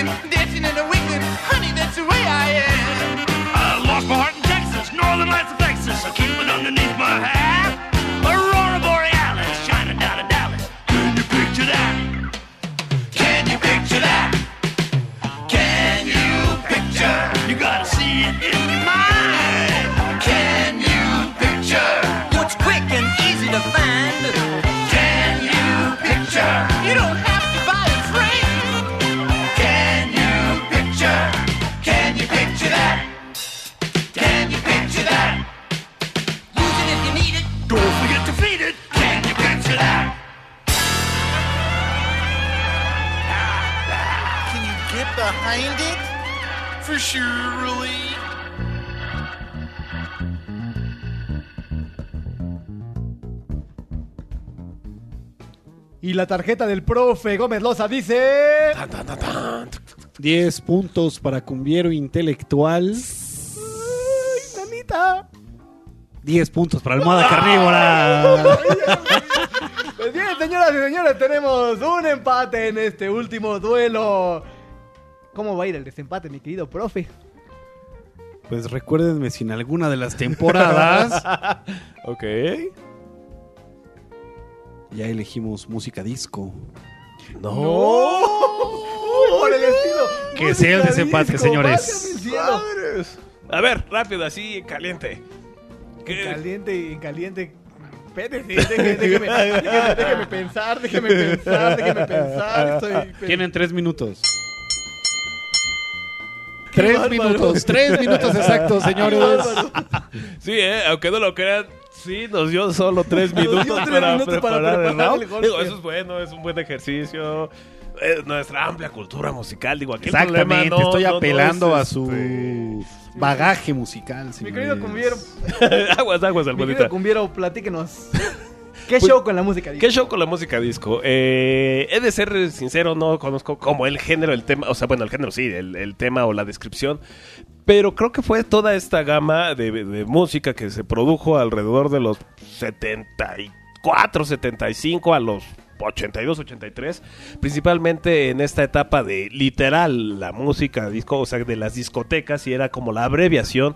Eh, digo, hay muchas referencias de Fiebre de Sábado por la Noche, em, ¿Qué más? Este, que eran además esta, el famoso estudio 54 y todo, que eh, aquí lo interesante o lo que medio tengo ubicado es que eh, yo ya no sé aquí o es como esta parte donde la música se comercializa, digo, no por eso quiere decir que sea mala, sino que retoman cositas un poco lo que platicábamos del soul en cuanto al funk, porque retoman muchas cosas como del cuestión del bajeo, eh, un poco del soul y todo, pero aquí también ya entra un asunto eh, característico que es lo que hace y es eh, como lo platicábamos cuando fue este mojito de de Kraver, de los robots y que bueno, estaba también esta experimentación con eh, los sintetizadores que Sí. estaban por ahí como las experimentaciones, bueno, teníamos no solo era Kraver, sino también era esta parte de Tangerine Dream y de Jean-Michel Jarre, Evangelis. Y bueno, había pues ahí otro italiano de nombre quizás muy retomado, reconocido actualmente por las nuevas generaciones debido a que Daft Punk le dio cabida a Giorgio Moroder, que fue digamos como el productor de la música disco y ochentera, además, pues, no solo de los 70, que justo experimentaba con este con los sintetizadores y bueno, le dio un toque a la música y qui- quizás fue como la música pop de los 70. Claro, y es que justamente tiene que ver con la evolución de lo que dices, que por supuesto del soul y del funk brincó a, la- música disco y se dio un proceso muy similar al que se da con muchos géneros de la música en Estados Unidos y es que tienen una raíz afroamericana y de pronto cuando llega, eh, cuando la comunidad blanca empieza a aceptarlo y a consumirlo por su calidad, empieza a convertirse en otra cosa. Siempre ha pasado. Pasó con el blues, pasó con el jazz, pasó con el gospel, pa- pa- pasó con casi todos los... eh, Con el reggaetón. con el- Con el perreo. con casi todos los géneros de la música norteamericana. Que es, que, Es el pop de los eh, 2000, pronto- güey. El perreo, güey. De- de- del 2010 en El de adelante, 2010, sí, sí, Lo de bailaban mejor, lo bailaban mejor, mi querido profe. Y justo se da una cultura muy, muy singular porque la música disco, si algo tiene que eh, rescatarse mucho, es primero eh, su larga duración, porque justamente no, no es propiamente dicho un género que tenga unas cuestiones estilísticas muy estables, porque en música disco se, se considera desde las primigenias del soul, co- como, lo hacía, como lo llegó a hacer eh, Gloria Gaynor, hasta Sí, sí, Maneuvers in the Dark, eh, de- ya en los 80s y hasta cosas del New Wave. Que, que justo aquí, a ver, y creo que esa es como la parte o lo que derivó después, o lo que actualmente conocen como las mezclas y los antros, que empezar, eh, era como poner el disco en vivo y empezar a hacer eh, la versión como para bailar, porque además eh, en acetatos, que era lo que ponían además en las discotecas, eh, sí producían o sacaban estos eh, literal LPs, o sea, long plays, porque era de era la canción que duraba 40 minutos, es decir, de un lado, y principalmente era como la versión del radio pero pues ya la versión instrumental y para que siguieran bailando, Extendida bailando, para que bailando y, y ponerle este, mezclando. ánimo a la fiesta. Exacto, y bueno, pues de hecho actualmente en este revival de los eh, acetatos y de los vinilos hay quienes buscan mucho la música disco justamente estos discos que además eran ediciones especiales porque eran para, eh, como lo comentaba, no eran para el radio, eran justamente para las, las discotecas, tal cual. Claro, y a, y a raíz de eso, la cultura de los disc jockeys se hizo muy poderosa. Digo, ya existía desde antes. Eh, comenzó con la radio, eh, pero eh, a raíz de esta, de esta incorporación a, a- a los centros de baile fue que se hizo muy popular la, la- la cultura de los disc jockeys, ¿no? Y bueno, qué decir de esta estación del Delfincito que no sé si Exactamente. sigue existiendo, que durante años, bueno, este locutor también que creo ya falleció y que era de sábado, este, sábado discos o noches discos, no me acuerdo cuál era el anuncio, ¿no? En fin, señoras y señores. Pero bueno, pues ya creo que varios ubicarán la música disco. Todo el mundo lo ubica perfectamente, sus papás la ponen a cada rato. Y bueno, pues ahora hagamos la inversa porque pues yo pegué Sí, tú primero. y ahora- tú pegaste primero. Y la verdad es que en, en términos de música disco, la- lo, lo cierto es que siempre hay que recurrir porque hay unos... Hay unos mira, hay cosas raras, hay- muy sí, peculiares. hay cosas muy peculiares y raras, pero, pero la parte... de- Como esta de- del pájaro loco, que sospecho que no vas a pegar con esa. no, Pero- no, no, no, no. Ay, búsquela, este.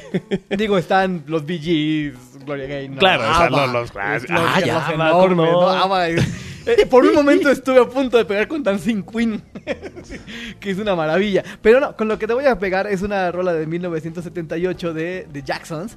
que Ok. Se llama Blame It on the Ah, Boogie. muy bien. Ok. Blame It on the Boogie. Ahí está, señoras y señores, The Jacksons.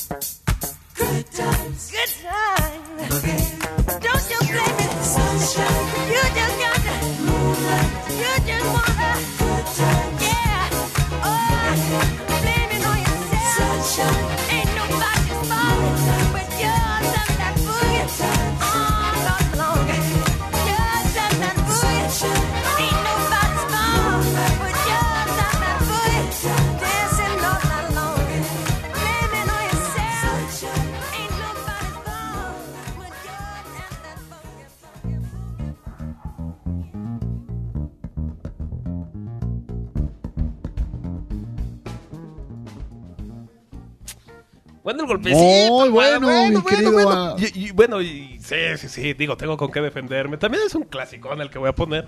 Pero mencionar que dentro de esta etapa de la música disco también hubo este como géneros ahí sencillos, o sea, o tipos de baile que era el hassob y el este que era el golpe con la cadera y no sé qué. y me- me- A ti te encanta hacer el busito, cumbiero. eh, por ejemplo, ¿no? Me El barrilito, ahí que, que había pasos ahí medio raros y locochones y demás. eh, digo, ahorita aquí como las supertientes de la música disco no me las sé, pero pues hubo cositas raras. Pero bueno, pues fuera ya de tanto cotorreo y demás. Ay, la rola. Tenía pensada una cuando el profe... Habían pasado 37 segundos y después dije, no, claro, voy a pegar con esta otra. Escuchen ese bajo, ese bajo me encanta esta rola, es conocidísima. I'm Your Boogeyman con Casey and the. Sunshine Band. Maravillosa, es maravillosa. Uy, el profe, el profe creo que nos va a mandar un tercer round, güey. Pues escúchenla y a ver qué decide Casey la and the. Sunshine Band, señores y señores. Ahí está.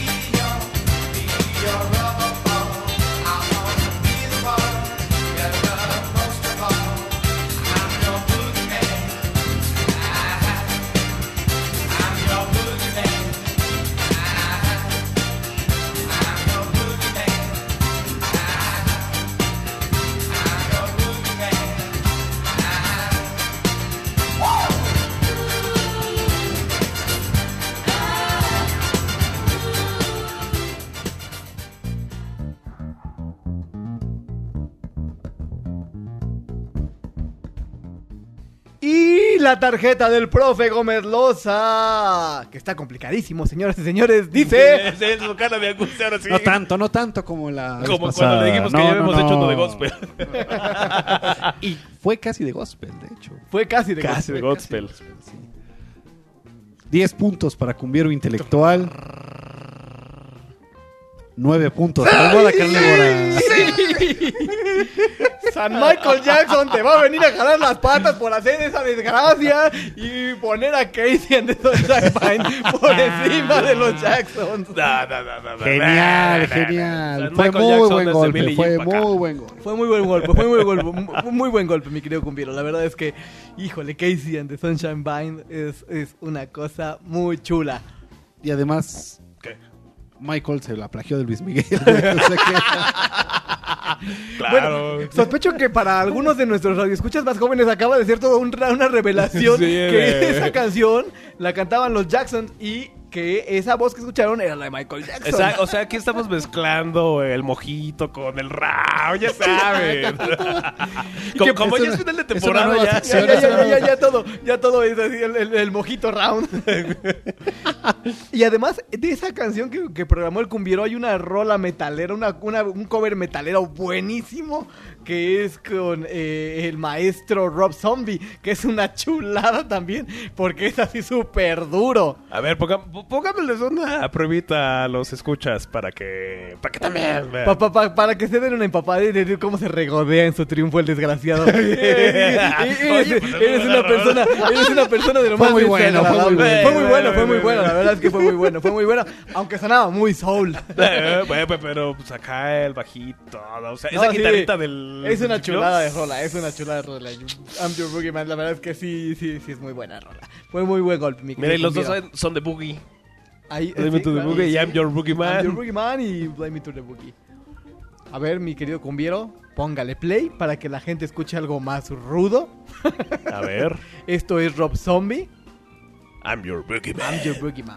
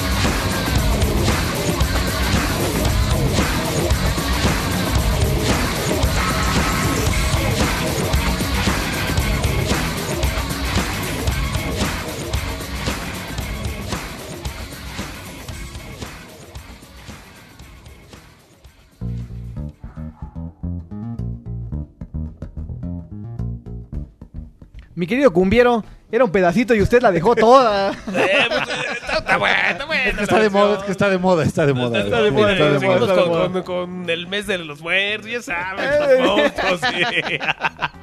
Eh, los nuevos monstruos, esta generación de cuarta, ¿o qué? ¿O... La- la- la- la generación de cuarta. Generación de- Sí, sí, sí. sí. Pues bien, queridos radioescuchas, yo cometí un pequeño desliz. No era Rob Zombie, todavía era White Zombie, la banda con la que Rob Zombie nació. Es una chulada de cover, a mí me encanta este cover. Muero por verlo en vivo, lástima que no se pudo ver en el Force Fest, canceló al final, al final de cuentas, señor Rob Zombie. Seguramente le iba a tocar, pero ahí estuvo esta extraña, esta extraña mezcolanza entre el mojito loco y el round. Nada más porque, señoras y señores, ya nos estamos acercando al cierre de esta emisión y no solo de esta emisión, sino de la primera temporada de la nueva, la- la- la- la- de la nueva época del bar almohada. Uy, ¿por qué hablas así? Porque me quedé con el, con el me quedé con el mood White Zombie. Disculpen ustedes, queridos radioescuchas, de volver a la cordura. En fin, queridos radioescuchas, esto fue el round Ándale, pues. la primera. El primer campeonato en el que fui derrotado. No, no, no, ya también te vencí en la Por el segunda temporada. intelectual. Ya, cálmate, no te hagas. Creo que van empatados en campeonatos. Sí, por ahí debemos, sí. ir. Si ustedes tienen paciencia, busquen El de la próxima temporada será el definitivo. El definitivo. El definitivo. En Tan, fin. tan, tan, tan. Esto fue el round, señores y señores, en esta ocasión improvisado. Como debe de ser y Como debe de ser. ¿Cómo será? temporada. Sí, es cruel, es cruel el profe. Y no recuerdo lo del gospel todavía, pero ya lo Sí, buscaré. profe, ya pues, lo en fin, buscaré, búsquelo, ya. profe. Ahí tuvimos para ustedes un poco de soul, un poco de disco y al final un poco de metal. Regresamos para despedirnos, Y radioescuchas. ¿verdad? Y lounge. Y lounge. Y fado. Regresamos para despedirnos. de Fado, profe. Ya, ya, fado ya. ¿De, de- de qué más hemos hecho? Creo que de canto hondo también. Regresamos para despedirnos. Bossa Nova también. Bossa Nova ya. Tango ya hicimos, profe. Eso fue el round. Regresamos para despedirnos. Hard rock. Ranchero. Ranchero, no hemos hecho de ranchero, profe. No hemos hecho de ranchero. De ranchero, pero bueno. Ya, No no le des ideas, no le des ideas. Déjalo que se complique.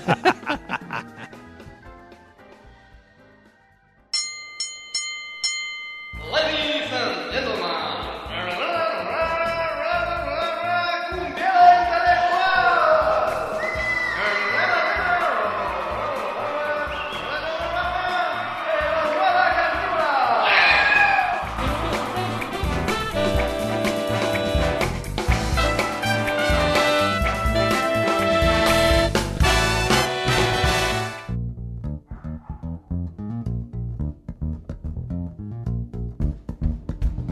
Esto es El Bar Almohada, la hora feliz de la radio.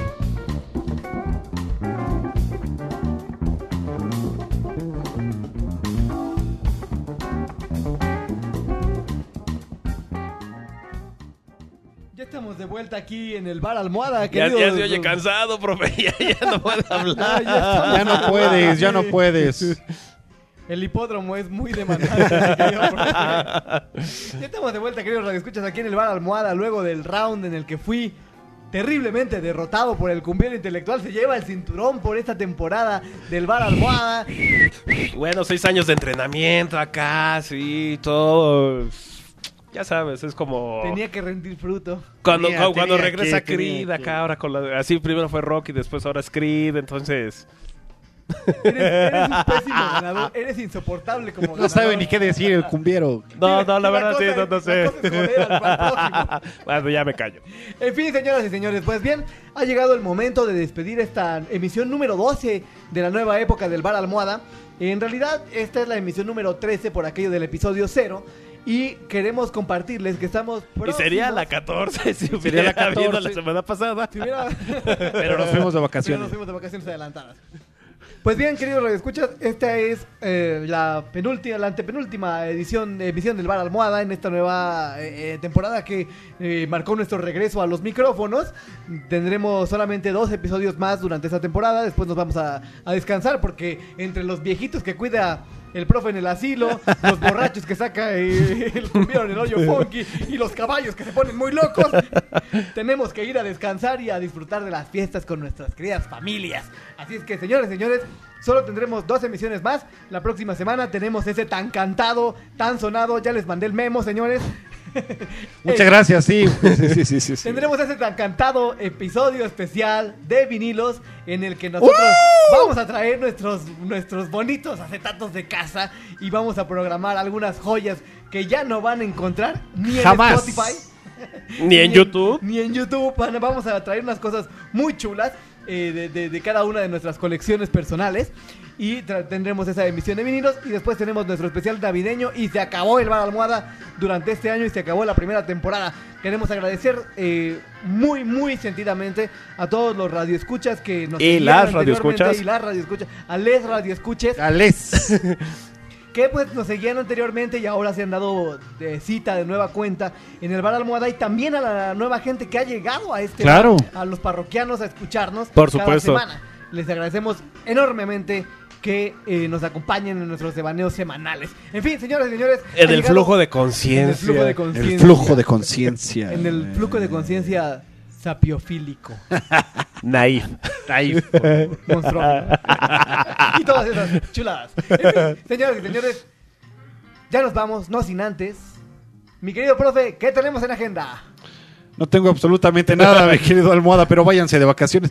Váyanse a la playa en diciembre, por favor. ¿A poco no es la mejor época para ir a la playa? Sí, sí, sí. Es la mejor época para ir a la playa. Yo no sé a quién, quién fue quien sembró la idea de que tendríamos que ir a la playa en verano cuando es temporada de ciclones. yo no sé a quién se le ocurrió y yo no sé quién lo compra. Y el cumbiero ya está sudando. Yo así de chin, mi playita del centro acá, las Marce Playas y después Mancero Playas y ahora Sheinbaum Playas y... Sheinbaum Playa. Rainbow Playas. Es como Rainbow Bright. Mi querido cumbiero. Así de, de- si, si- si me, me quito el traje de baño en la alberca, ¿me quitan puntos? O sea, es como lo de las... así como, sí, porque Te ves van- que te ahora... van a quitar eh, otra cosa. porque ves que ahora ya, ya, ya no van a cobrar las multas, Ah, sí, sino van te van a quitar puntos a las plagas, entonces a mí me van a... Todos empezamos con 10 puntos. Señor Cumbiero, ¿qué tenemos en agenda? Pues miren, aquí aprovechando, pues lamentablemente, no, no, lamentablemente, más bien un deceso que algún día tenía que pasar del maestrazo Bernardo Bertolucci el pasado 26 de noviembre, pues aquí la recomendación es vean sus películas y al menos, eh, pues sobre todo lo más destacado de él, rápido les menciono el La último- risa en vacaciones. Sí, la risa en vacaciones que te va a dar ver eso, ¿no? Bueno, sobre todo que no son nada cómicas, pero bueno. Bertolucci que no van en la misma frase, querido profe. Pero bueno, pues eh, está el último empeda- emperador. Emperador, es otra. Empedador. Empedador, exacto. Esa es la de la Ese, ese es con Inclán. Ese es con Inclán. El último empalador. Oh, bueno, es, eh, eh, el último emperador. eh, el cielo dividido, una maravilla con John Malkovich. Eh, también, bueno, está, eh, como les comentaba, el último tango en París, cuando todavía, eh, que fue mm, de ahí filmado un poco antes del padrino, o sea, ves a un Marlon Brando distinto al padrino, el personaje, y aunque ya se ve grande, o sea, tiene Sí, sí, una cambia, habilidad cambia. física maravillosa, y aunque dicen que es eh, de las películas eróticas y todo, bueno, en estos tiempos pues ya es como muy soft, muy todo, pero psicológicamente el personaje Soft. Es ahí, sí, sí, sí, ahí tiene sus sonidos. Pero bueno, eh, tiene esta mamotreto de seis horas de nombre 1900. Si quieren ver a un Gerard Depardieu delgado, joven y pues algunas delgado. mujeres dirían que hasta guapo. Buscan 1900 y hay una cosita muy rara porque él fue también eh, junto con Sergio Leone y este Darío Argento, el escritor de pues el último Spaghetti Western de Sergio Leone, Sergio Leone. que es eh, era una vez en el oeste. Entonces Esto ahí ya es la cámara borracha otra vez. Estoy a punto de decírtelo. ¿Cómo, cómo toma Qué barbaridad. Pues claro, claro, pero pues eh, es, la reco- Ah, no, y bueno, una maravilla. Estamos ya. en agenda, Cumbio. Estamos Sí, en por agenda. eso es la agenda. Y Es la la... agenda. Ah, Vean, bueno. ah, es la agenda. Vean toda la filmografía de Bertolucci. No, no, toda no, pero esta que es una peliculaza también, donde sale Eva Green como de 19 años y sale desnuda, y para quien le interese, Los Soñadores. Ah, no, entonces no. Ahí sale desnuda. Ay, no es nada. Señoras y señores, ya que el cumbiero se excedió con su recomendación semanal Yo les voy a recomendar que, señoras, es diciembre. Señores, la gente está vuelta loca en esta ciudad. Mi recomendación es no salgan de casa. Por favor, por el amor de Dios. Esta ciudad está invivible. Váyanse a la playa, señores. Váyanse a la playa. o quédense en casa a ver a Bertolucci, lo que Exacto. sea. Pero no vayan a trabajar. Por favor. Bien. Vayan a hibernar, y esperar, no sé, como por enero, febrero, por allá de abril o mayo, pues ya se Ya, ahora sí, a iniciar el año. Esta será recordada como la, la temporada del bar almohada. Recordada temporada almohada. Qué horror. Eh, Bueno, eh, Pero eh, ya está por terminar. ok, Iniciaste, pero no empezaste, güey. En la, que, en la que el cumbiero intelectual al final del programa se desata de una forma brutal que no nos deja hablar. Y nos quedan-. Y quedan dos Quedan emisiones. dos emisiones, no lo puedo creer. En fin, señoras y señores, vámonos ya. Vámonos, mi querido profe. Vámonos. Parroquianas y parroquianos de todo el orbe, nos escuchamos la próxima semana. Mi querido cumbiero, breve, conciso, por favor. Queridísima banda de desadaptados, hasta la próxima semana. Al profesito de Almada, tan, tan. Pues bien, señoras y señores, se despide de ustedes en este micrófono el almohada carnívora, servidor y amigo, no sin antes dejarles con esta rola que nos acompañó el día de hoy, que nos trajo el cumbiero intelectual, que es maravillosa versión en... eh, Ay, en vivo y en una en un estudio delicioso, incluso se escuchan los perros al final, al, inicio, al inicio de la rola, es el señor Abel Laboriel. Abraham. Abraham. Ah, sí, es que lo confundo con este. Hermano de Johnny Laboriel. Hermano de Abraham, sí, sí, lo confundo con Nave este, Simpson. Ok. Vámonos, Esto vámonos, fue almohada, ya. Se acabó. Con su versión de The Chicken del maestro Jaco Pastorius. Disfrútenla, súbenla al volumen. Nos encontramos la siguiente semana.